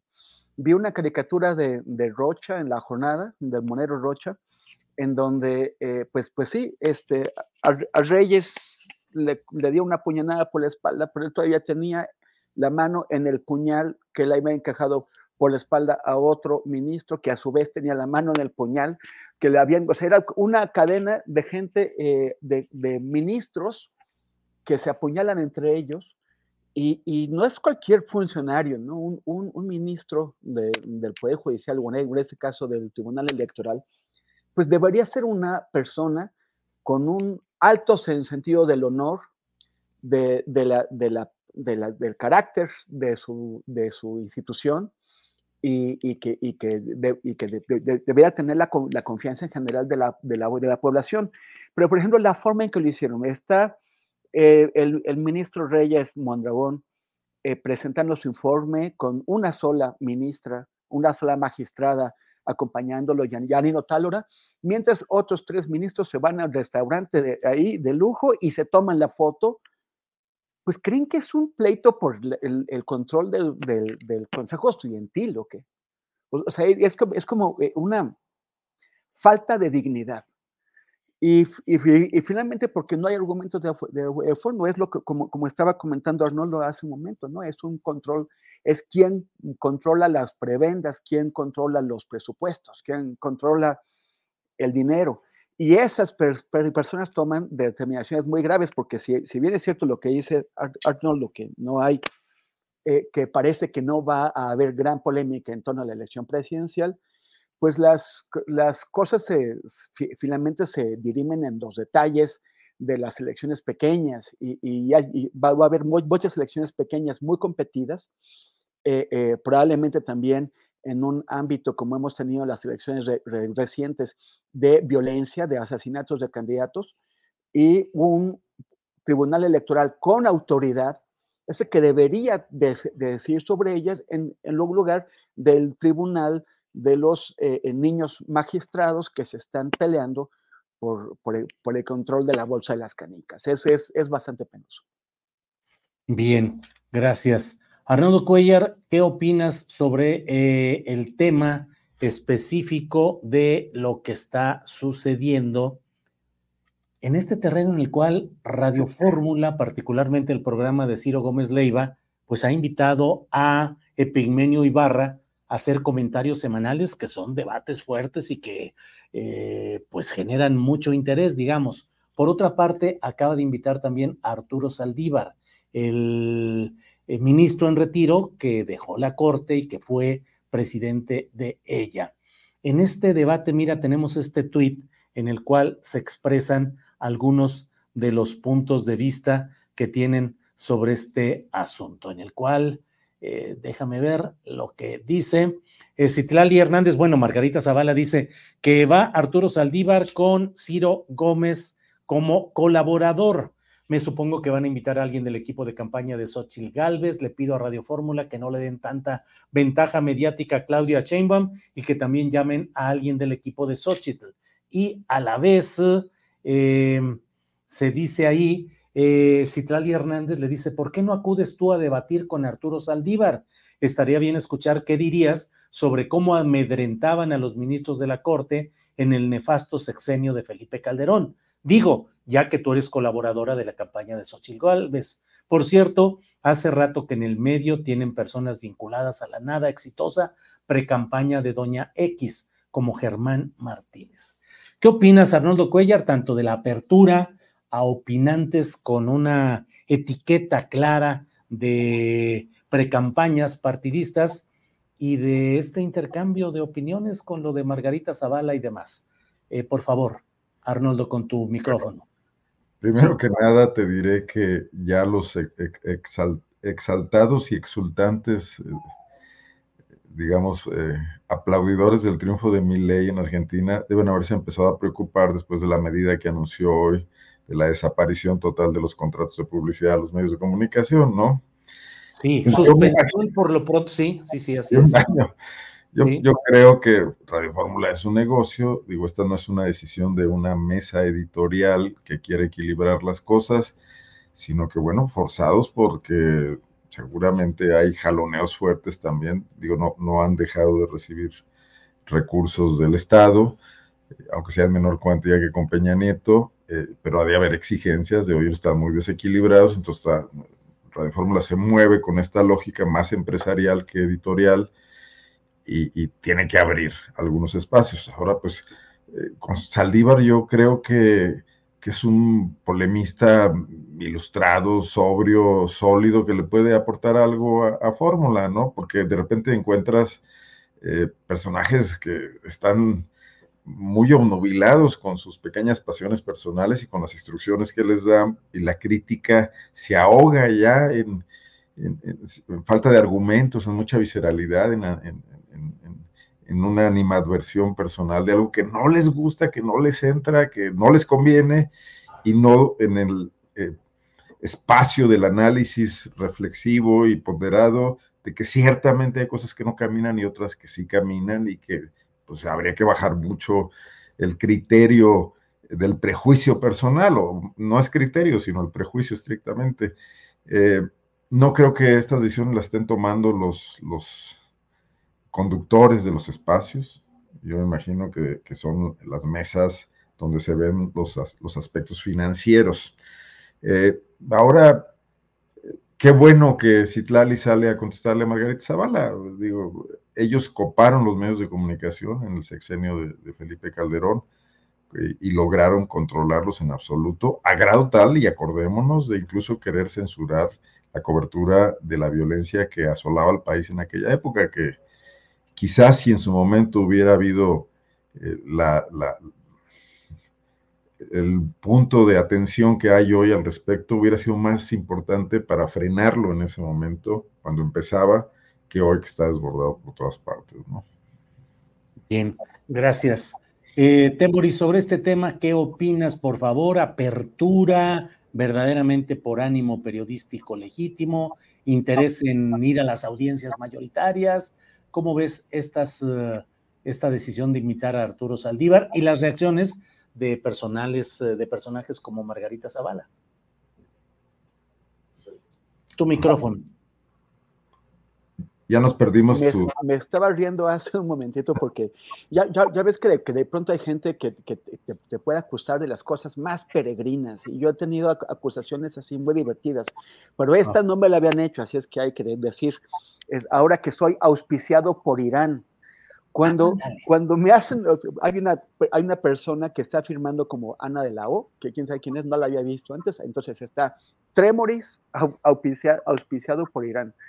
Y, y, yo cuando, cuando me acusan es porque también han dicho que por los contrarios, que por los sionistas, y han dicho que, que, que por, por, cualquiera, que hasta por ExxonMobil, y yo digo, pues es que no dicen dónde cobra uno, pues, sí, sí. o sea, yo estoy auspiciado, pero ¿dónde, ¿dónde paso a recoger el cheque o qué onda?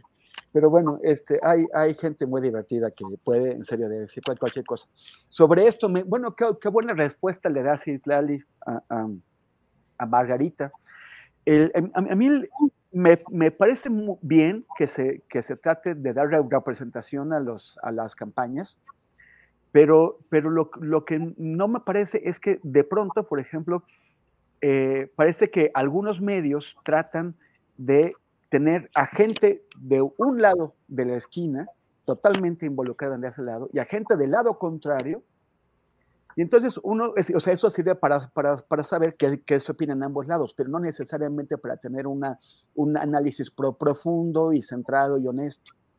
Entonces, eh, muchas veces en los medios me falta eso, ver que, que tengan a, a personas que no están presentando un análisis o una opinión por, por llevarle agua a su molino, sino por totalmente de, de, entender y de ayudar a entender qué es lo que pasa. Entonces es lo que, es lo que me, me ocurre. A mí me parece que, que Fórmula pues es bastante de un lado, pero eh, eh, también, por ejemplo, como cuando eh, incluyeron a, Epigmenio, que fue como para, para equilibrar la opinión tan parcial que tiene Ciro Gómez Leiva, pero, pero de pronto también hacía, hace falta alguien que se pueda seguir dando o, o, o, entendiéndolo como una, como una gente que puedes confiar que te va a dar una opinión no intencionada, no intentando apoyar a un lado o disminuir al otro, sino realmente entender. Yo creo que eso es lo que, lo que, lo que ha estado fallando en los, los últimos años,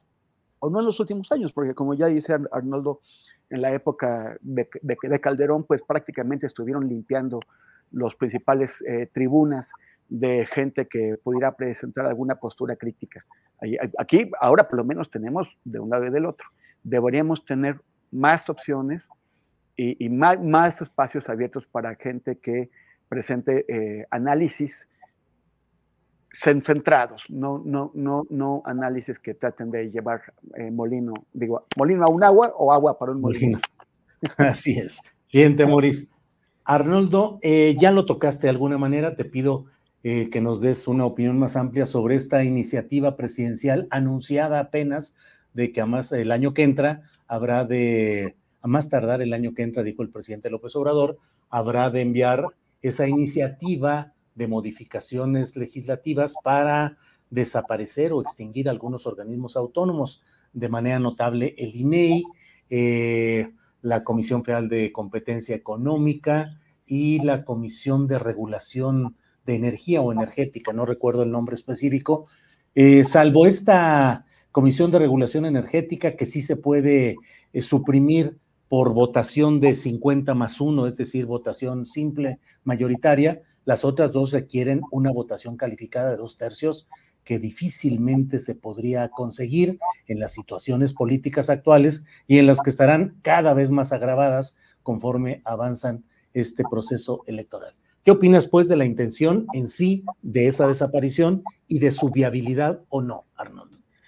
A ver, varias cuestiones. Lo primero que ya dije es que no estoy de acuerdo con que López Obrador plantee que para resolver el problema de un organismo que tiene una función que así, que así fue pensado en su momento porque el Estado eh, no la cumplía o porque se han especializado demasiado las cosas, simplemente desaparecerlo. O sea, habría que, habría que tratar de componerlo, ¿no?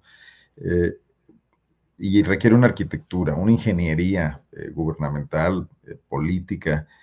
Desde luego que también el, el asunto es que estos organismos no están evaluados todavía hasta el momento cómo han impactado en la evolución de la democracia mexicana, si es que lo han hecho. Yo creo que ha sido de forma desigual.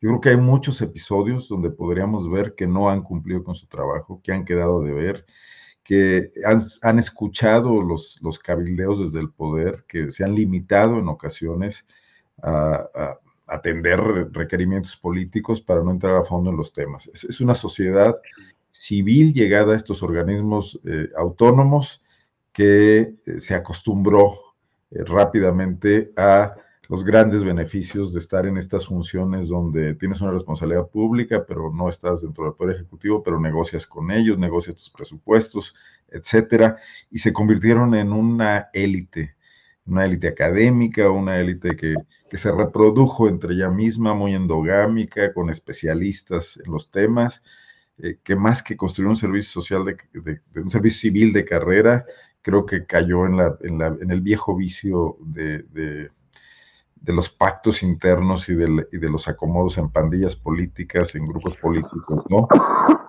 Asimilando a lo que pretendían corregir desde el Estado. Ahora bien, la oposición debería estar complacida de lo que está haciendo el presidente, porque les está dando un gran tema, uno de los mejores momentos de la oposición fue cuando salieron a defender al INE y ahí lograron constituirse y todavía utilizan el tema de Marea Rosa y ahí adquirieron esta aura de sociedad civil que se les despinta muchísimo con las decisiones políticas que toman, con sus listas de precandidatos aspirantes a los cargos de elección popular, que ya vimos que son exclusivamente para eh, cuadros partidistas. Porque, bueno, pues ir al debate de la elección, ¿no? López Obrador quiere que desaparezcan estos organismos. ¿Están acreditados estos organismos ante la sociedad como para que salga a defenderlos de nuevo? ¿Son los partidos políticos PRI, Acción Nacional, PRD los que van a defender como caballeros andantes este logro de la sociedad civil? Pues está el terreno dado para un gran debate más allá de si Xochitl tiene una biografía interesante producto de su esfuerzo o no. Eh, entonces, López Obrador les está dando un regalo eh, yo creo que ni va a pasar una cosa ni la otra. El gobierno está por terminar, las cámaras nuevas están por conformarse, las actuales, tú ya lo has dicho, no lo pueden hacer. Ahí está planteado el debate. Ciertamente, quien más abona a este poco crédito que tienen estos organismos y a que muchos no creamos que haya que defenderlos como están, son sus actuales titulares y los que han estado al frente en los años que tienen funcionando, ¿no? Creo que no han estado cerca, de la modernización democrática del país, creo que no ha logrado generar una autonomía plena y creo que tienen eh, vasos comunicantes muy estrechos con el poder. Como decíamos en los viejos tiempos, los de nexos tienen nexos. Los de nexos tienen nexos. Muy bien. Eh, sobre este mismo tema, ¿qué opinas, Temoris? Es que estoy leyendo ahorita lo que está publicando el Wall Street Journal dice que el presidente de Ucrania, Zelensky, encontró hoy una audiencia comprensiva pero impasible entre los republicanos en Estados Unidos, está en Washington, en el Capitolio, cuando hizo un llamado personal para obtener más dinero y armas para reforzar sus fuerzas en la guerra contra Rusia. Pero dice eh, la nota del Wall Street Journal, muchos legisladores de ambos partidos apoyan decenas de miles de millones de dólares en nueva ayuda para Ucrania pero los republicanos de la Cámara y el Senado exigen una importante represión en los cruces en la frontera sur de Estados Unidos como condición para sus votos, una medida que los demócratas han rechazado. O sea, ahí está la situación de una mayor represión en los cruces en la frontera sur de Estados Unidos. Pero bueno, ¿qué opinas, eh, Temoris, de este tema de organismos autónomos, la posibilidad de extinguirlos y la viabilidad o no de esa intención. Temoris. Yo, yo sí, o sea, escuchando también a Arnoldo, este, ya parece que todo lo que digo es, en referencia al, al, al, querido tío Maussan. Es que es nuestro gurú, es nuestro ideólogo de cabecera, esa es la verdad. Es que le regalé mis boletos de las chelas el sábado. Ah, es, ah, eso es todo. Muy bien. Pero es que estaba pensando, o sea, si, si es un regalo de, que, les entregan de Manuel a la oposición, pues es un regalo de muy difícil manejo, porque no, no, no es algo que tú puedas decirle a la gente, defendamos los, los, órganos autónomos, y la gente va a decir, ¿los qué?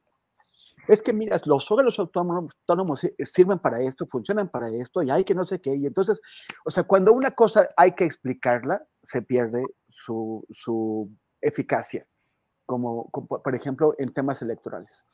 Y, no, y no, los órganos autónomos no, no han sido incorporados en, la, en, en el conocimiento público de la, de la gente. Sí, el, el, el, INE, porque, bueno, como IFE, desde, desde, desde, los años 90, eh, se invirtió, se hizo un gran esfuerzo por tratar de vendérselo al pueblo de México como la solución de la democracia después de tantos años de, fraudes electorales. Entonces, sí había, sí hay un conocimiento, además de que la credencial del INE eh, establece un vínculo muy claro, material sólido, entre eh, la gente, entre los electores y, y, la, y, la, institución que la oposición dijo que estaba en peligro y que había que defender. No, no es el caso de, de, de, cualquier otro de esos órganos. No creo que se pueda incorporar eficazmente a la campaña este tema. O sea, no, si, lo, intentan, dudo que lo logren. Más, más, bien, yo, yo creo que ellos mismos, que no se pueden poner de acuerdo en nada, tampoco van a acabar poniéndose de acuerdo sobre qué hay que hacer sobre este asunto y mejor lo, lo van a dejar. Ahora, eh, coincido en que el, el, tema no es llegar y decir no me gustan y desaparecer. sino eh, qué es lo que ha funcionado, qué es lo que no ha funcionado bien. Eh, eh, o sea, hacer esta evaluación y proponer una reforma, porque lo que, lo que dice Andrés Manuel es que son instrumentos capturados por el viejo régimen para, para garantizar que las, que, que, las cosas se muevan hacia donde ellos quieren, entonces impedir el libre operación del, del, del, gobierno actual. Pero también eso pasa con otros gobiernos, o sea, es que no siempre va a estar Andrés Manuel ahí, bueno, ya le quedan nueve meses, después este, eh, parece, que va a quedar Sheinbaum, pero el, el, el, gobierno puede llegar cualquier personaje de pronto a él, o sea, no, nunca podemos descartar que nos caiga un ley de, de pronto, o algo en, en medio, y tener eh, instrumentos de supervisión del ejercicio del gobierno por parte de la sociedad es importante, independientemente de quién gobierne.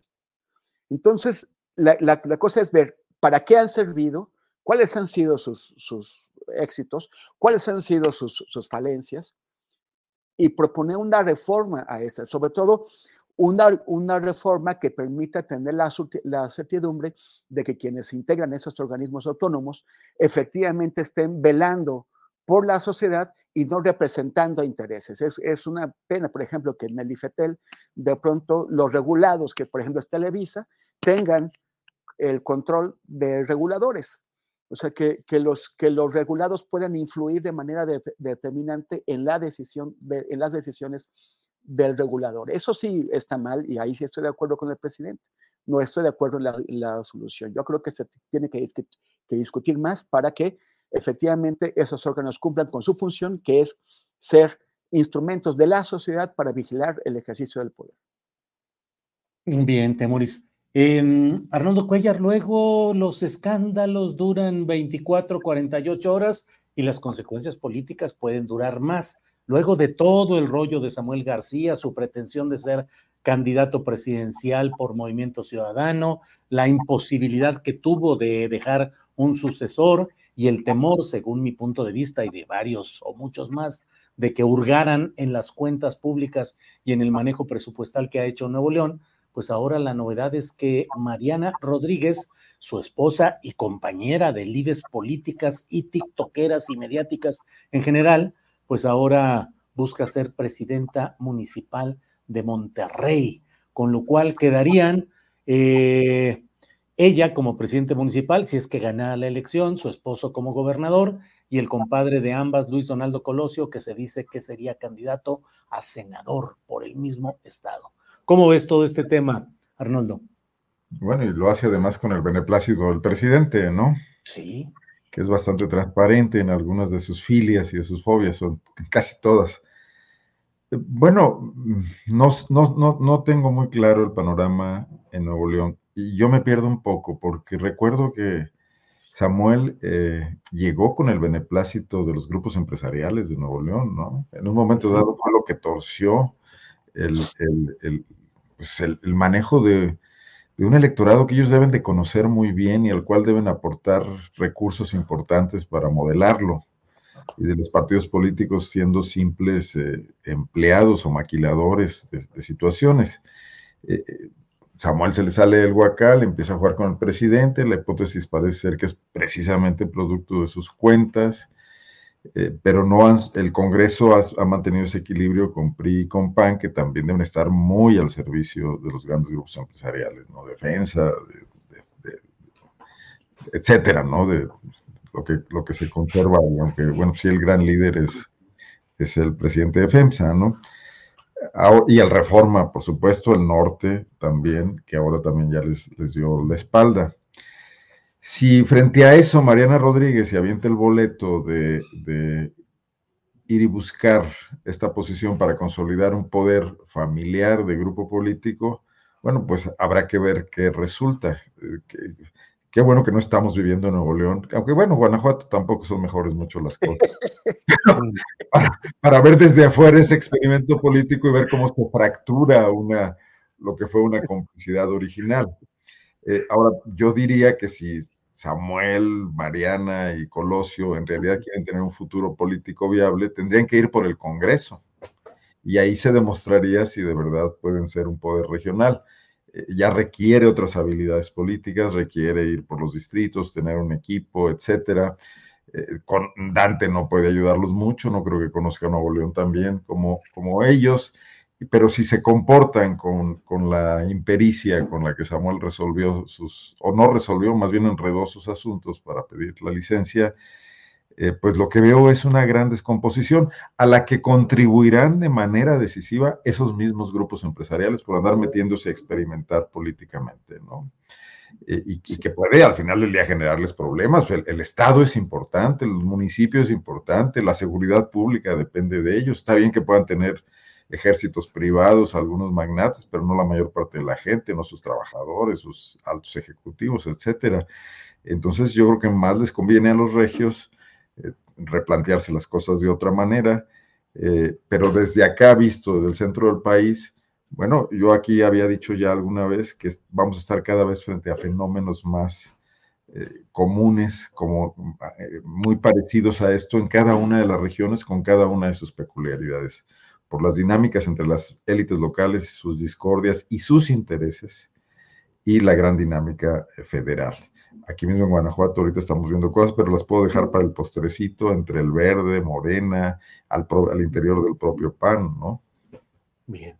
Eh, Temoris, ¿qué opinas sobre este tema neoleonés, pero que tiene significación nacional porque es la concentración de poder entre factores de un mismo grupo político, que bueno, cualquiera diría, si el voto ciudadano los lleva a ocupar esos cargos, pues así será la voluntad popular y se acabó. Pero, ¿qué te parece esa concentración de poder eh, y la frivolización de la política que ya hemos hablado aquí, la tiktokización o cosas por el estilo?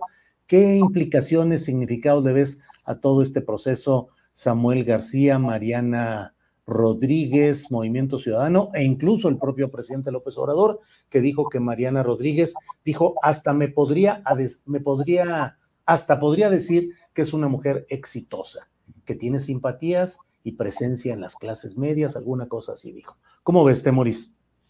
Bueno, sí, no, no, no, sé si es tiktokización porque el fuerte de Mariana es en Instagram, ¿no? Pero en todo caso sí es la fosforización. La fosforización. La fosforización de la política. Y eh, bueno, a mí me parece que, que, al presidente Samuel y ahora Mariana les sirven para contener al PRI y al PAN, para contenerlos en Nuevo León. O sea, el, el, eh, poder territorial en Nuevo León está en manos del PRI y el PAN. Eh, eh Movimiento Ciudadano no ganó ni un solo distrito en 2021, aunque ganó la gobernatura, no, no tuvo el, la, victoria en los distritos, se quedó con dos candidatos exitosos, que es Samuel en la gubernatura y Luis Donaldo Colosio en, en la alcaldía de, de Monterrey.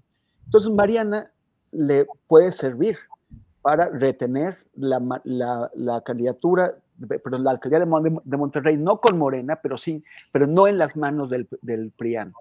O sea, eso es, a, mí, a, mí, a, mí, me parece que es una maniobra de contención, una maniobra que les favorece a, esa pareja, porque si efectivamente eh, eh, en algún momento quiere Samuel lanzarse a la presidencia, también podría ir en tándem con Mariana, que si en tres años Mariana quiere saltar de la alcaldía de Monterrey a la gubernatura de, Nuevo León. Eh, pensando siempre que los, que, los, que los ciudadanos, que los electores, que el electorado nuevo leones vota por, por quien hace mejores videos de Instagram en lugar de quien presenta mejores propuestas. El, el, eh, esa, esa, podría ser una opción. ¿qué, es lo que va a pasar con Luis Donaldo Colosio? Es la pregunta.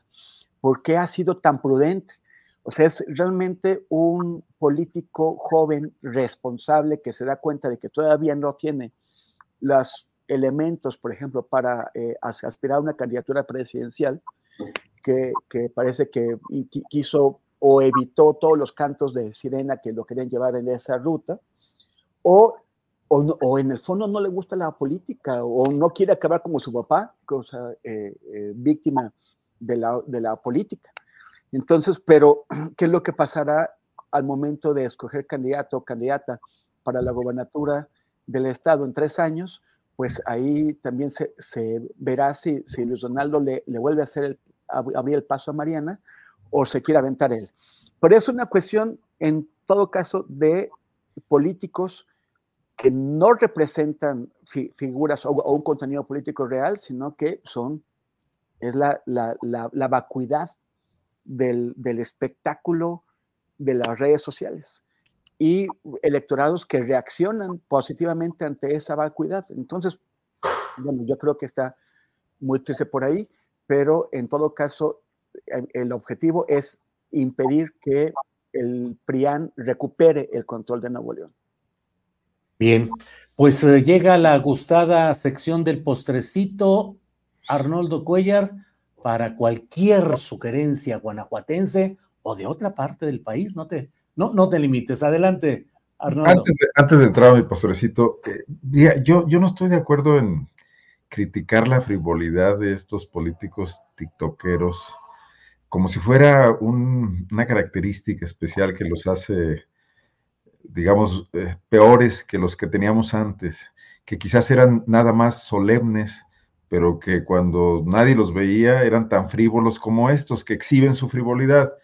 Entonces yo agradezco incluso que la exhiban, que podamos conocerlos y no que nos aparezcan vestidos de traje ahí en la Secretaría de Gobernación con toda la seriedad del mundo, los Manliofabios, los etcétera, ¿no? Los Bartlets, los y, que, y que luego cuando se juntan con sus cuates, eh, con los Villarreal y esto, se reparten el dinero del presupuesto, eh, hacen uso de los recursos del Estado para su beneficio personal, pero dan la imagen de gente serias que se suben a un, a, a un atril y dicen un discurso con citas históricas. O sea, yo creo que no tenemos peores políticos hoy que antes, nada más se exhiben más, quizás no tienen esa, esa, doble, o les está funcionando también por un hartazgo social con, los políticos que nos mentían todo el tiempo diciendo que eran serios y ni lo eran. Y además tuvimos un López Portillo, etc., ¿no? Bueno. Dicho eso, eh, en Guanajuato están ocurriendo cosas interesantes. Vino Claudia Sheinbaum a un evento en Valle de Santiago, municipio de larga tradición de, izquierda, dentro de lo que podemos llamar así, gobernado muchos años por el PRD, un cacique local que ahí centró su fuerza política, era que era prácticamente el dueño del PRD por la cantidad de afiliados que tenía en su municipio, Fernando Arredondo se llamaba, ya falleció, y lograron hacerle un evento muy fuerte, pero en el evento hubo gritos de rechazo a la decisión de la candidata gobernadora Alma Alcaraz, gritos en favor de la senadora Antares Vázquez, y parece ser varias versiones ya cotejadas con algunos de los que asistieron a ese eh, a la reunión en corto después del evento. Claudia Sheinbaum les jaló las riendas a todos, les dijo que la candidata era Alma Alcaraz, que así habían sido las cosas, que había salido mejor en la encuesta como mujer, que tocaba mujer en Guanajuato y que se alinearan todos. Los llamó a cuentas. Estaban ahí también los del Partido Verde en Guanajuato, dirigidos por Sergio Contreras, que de alguna manera es el heredero de un partido que manejó por años Beatriz Manrique, hoy secretaria de Medio Ambiente en Puebla. De tú a saber por qué. Eh, ella es guanajuatense, hizo su carrera política acá, se la llevaron a los acuerdos políticos de la, de la candidatura de Barbosa y hoy ya hizo su vida en Puebla, parece que va a ser candidata a diputada por Morena Verde allá, y entonces el Partido Verde aquí está ya más suelto, y están llevando al límite la posibilidad, llevaron al límite la posibilidad de la alianza con Morena por la gubernatura. Hasta el último día se subieron más a fuerzas que de ganas y por también instrucciones precisas del centro del país. En Guanajuato está muy clara la idea de que el verde siempre ha jugado con el PAN, que ha hecho grandes negocios con el PAN y que pretenden lanzarse por su cuenta un poco para hacerle ruido a la alianza. Y ahora, como no lo lograron en lo estatal, están planteando en cada municipio, están atrincherados en cada municipio, planteando que si no se les cumplen exigencias, eh, romperán la, la alianza estatal. El Verde es un partido que en la última elección cayó al 5%, realmente está en riesgo su registro, pero aquí lo que está en juego es quién manda en el centro de Morena, cómo están los acuerdos de alto nivel entre Mario Delgado y ya no sé quién, si el Güero Velasco o, Arturo, este personaje que ya ha tenido menos presencia, que fue muy prominente hace unos años, ¿recuerdan? Arturo Escobar. Arturo Escobar, que, es más bien un poco el que controla al, al, verde de Guanajuato. por esa parte están ahí las cosas interesantes. Bien. Temoris Greco, por favor, postrecito. Pues nada más comentarles a, las, personas que nos, que nos siguen, Julio, que eh, ya lancé este, a partir de que, de que todo, lo que pasó con tanta gente como Astillero Informa, otros medios independientes y muchísimas personas que se involucraron en la cobertura que, que fui a hacer a, a Palestina. Eh, pues un proyecto que andaba ahí aparcado, que, que, tenía medio, medio dormido, pero que, o sea, que, pero, pero que quería hacer, ya lo, ya lo hicimos, que es este, un blog con una newsletter, o sea, o sea, que está, las actualizaciones llegan al, al, al buzón de email de, la, de, las personas a través de una, de una suscripción. Y la idea de la suscripción es, es pues, es involucrar al conjunto de, la, de las personas, de la audiencia, en el sostenimiento de este proyecto de periodismo independiente, que siempre hemos hablado de que es muy importante cuando eh, el periodismo depende de la publicidad, pues entonces depende de quienes tienen el dinero para, para, para, para pagarla, porque son los intereses corporativos o, o son gobiernos distintos. Eh, cuando, cuando el periodismo depende de, las audiencias, depende de la gente, entonces puede servir a la sociedad, puede servir a la gente, puede servir a la gente que se involucra en, su sostenimiento. Entonces, eh, ya queríamos lanzarlo a, fines de enero para arreglar varias, varias cosas, pero, pero el, pues, el conflicto sigue y sigue eh, gravísimo, cada vez peor eh, en, en, en, Gaza, en Cisjordania. Entonces, no quisimos hacer, interrumpir la cobertura, ya lo sacamos anoche para suscriptores de pago eh, y hoy para suscriptores en general que no, o sea, que, que, que, no, que, no, que no son de pago, eh, con una historia sobre el pinball, el pinball que está jugando eh, el ejército de, de, de, Israel en Gaza, en donde las personas, los, los gazatíes, la, la, población, son las canicas de este pinball. Y, y, y, esta es una, una, una imagen, una, una metáfora que no inventé yo, es una metáfora que empleó el secretario general de la ONU, Antonio Guterres. Entonces, pues ya este, eh, empezamos, le, pusimos mundo abierto, es un, es un nombre que ya había utilizado en proyectos anteriores y que me sigue gustando mucho. Eh, y eh, pueden pues conocerlo visitando mis redes sociales en arroba temoris en distintos ámbitos y eh, pues esperamos, esperemos que lo lean, no necesitan pagar nada para, para, para leerlo, lo pueden leer eh, o sea, siempre va a estar abierto eh, la, mayor parte de los contenidos, solamente para invitar a la gente a involucrarse en el, en el sostenimiento del proyecto.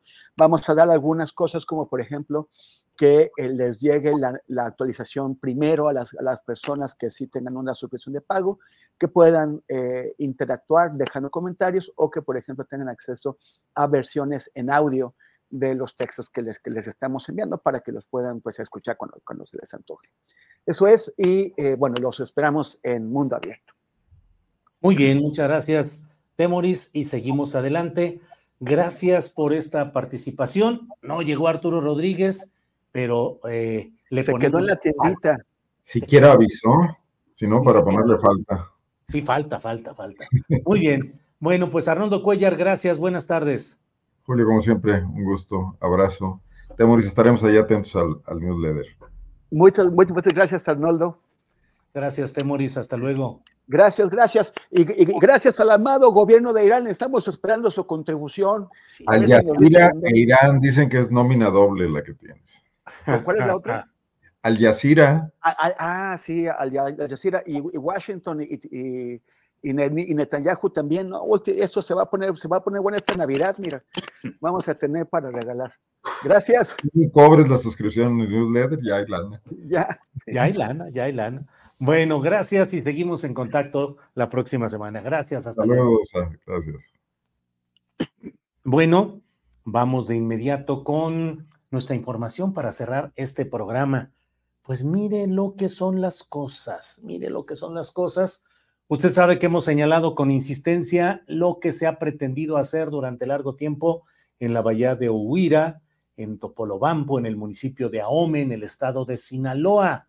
He señalado más de una vez, con pruebas que puedo sostener ante quien sea, el hecho de que el gobierno del estado a cargo de Rubén Rocha Moya, el gobierno federal a cargo del presidente López Obrador y la presidencia municipal de Ahome a cargo de Gerardo Vargas Landeros, han estado actuando de una manera perniciosa para permitir que se instale una planta productora de amoníaco en ese lugar que debe ser preservado por convenios internacionales, es un sitio Ramsar, es decir, de protección de la fauna y la flora, lo que hay ahí, eh, y es un lugar donde viven pescadores eh, históricamente eh, dedicados a esas tareas. Bueno, pues ahora se anuncia, leo lo que está anunciado a nuestra compañera Alex Fernanda, nos ha enviado lo que está publicado en, uh, en el boletín de información, en el, en el, en el, en el portal de la propia, eh, del gobierno de Sinaloa. Es uh, algo preocupante. Dice que se confirma la llegada de Mexinol, la inversión y la creación de empleos que generará el proyecto de Pacífico Mexinol, que va a producir metanol ni más ni menos que ahí en Topolobampo y específicamente en la población de Paredones. Eh, es una información dada a conocer por el gobierno de Sinaloa que dice que se va a instalar ese proyecto en las cercanías del puerto de Topolobampo, lo cual confirma las condiciones propicias en Sinaloa para la inversión y el Estado de Derecho para los empresarios. Eh, sobre este tema, precisó que se trata de una inversión binacional, donde los principales socios en esta inversión de Pacífico Mexinol son la empresa Transition Industries y la Corporación Financiera Internacional, miembro del Grupo del Banco Mundial. Eh, se dice que van a generar 3.000 empleos en promedio durante la construcción, hasta 450 trabajadores directos e indirectos durante las operaciones. La inversión se estima en 2.200 millones de dólares. Se va a instalar en la comunidad de Paredones, municipio de Ahome, cerca de Topolobampo. Eh, sobre ese mismo tema, Marcos Vizcarra ha publicado en la revista Espejo eh, este tema en lo que dice que se van a producir hasta 5 mil toneladas métricas de metanol por día, por lo que será considerada como la más grande del mundo. El metanol es un líquido tipo alcohol que se utiliza como solvente industrial, explicó el secretario de Economía. El uso principal es para pinturas, plásticos y farmacéuticos. Esta empresa será proveedora para empresas estadounidenses. Lo mismo utilizará las aguas negras de Ahome se filtran, se utilizan y se regresan. El anuncio de instalación se dio por el embajador de Estados Unidos en México en la conferencia de las partes de la Convención Marco de Naciones Unidas, pues la inversión será multinacional. También habrá inversionistas mexicanos como socios. Estaremos informando de lo que implique en relación con la afectación a pueblos originarios, con la afectación al medio ambiente y a pescadores y pobladores de aquella zona. Pero ahí está esa información por lo pronto. Bueno, pues son las 3 de la tarde con dos minutos, 3 de la tarde con dos minutos eh, y vamos a, seguir adelante. El comunicado que le di a conocer se publicó ayer en la página de internet del gobierno de Sinaloa.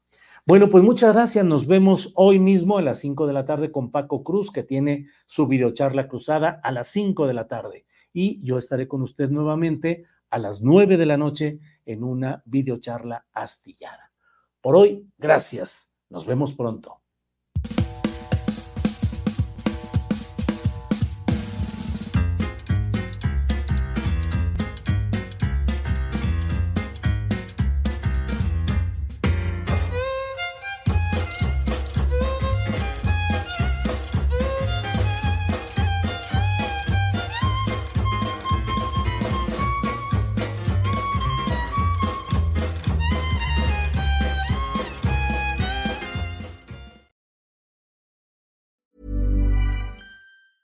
¿Te preocupas por tu familia? Entonces, ¿por qué darles solo huevos ordinarios cuando pueden disfrutar de lo mejor? Eggland's Best, los únicos huevos con ese delicioso sabor fresco de granja, además de la mejor nutrición, como 6 veces más vitamina D, 10 veces más vitamina E y 25% menos de grasa saturada que los huevos regulares, además de muchos otros nutrientes importantes. Así que, dales los mejores huevos. Eggland's Best, mejor sabor, mejor nutrición, mejores huevos.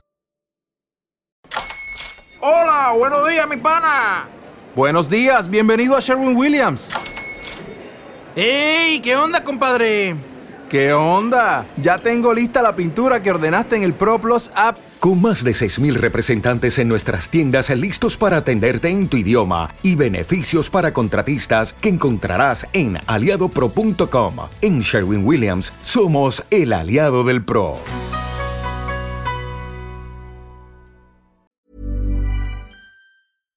Para que te enteres del próximo noticiero, suscríbete y dale follow en Apple, Spotify, Amazon Music, Google o donde sea que escuches podcast.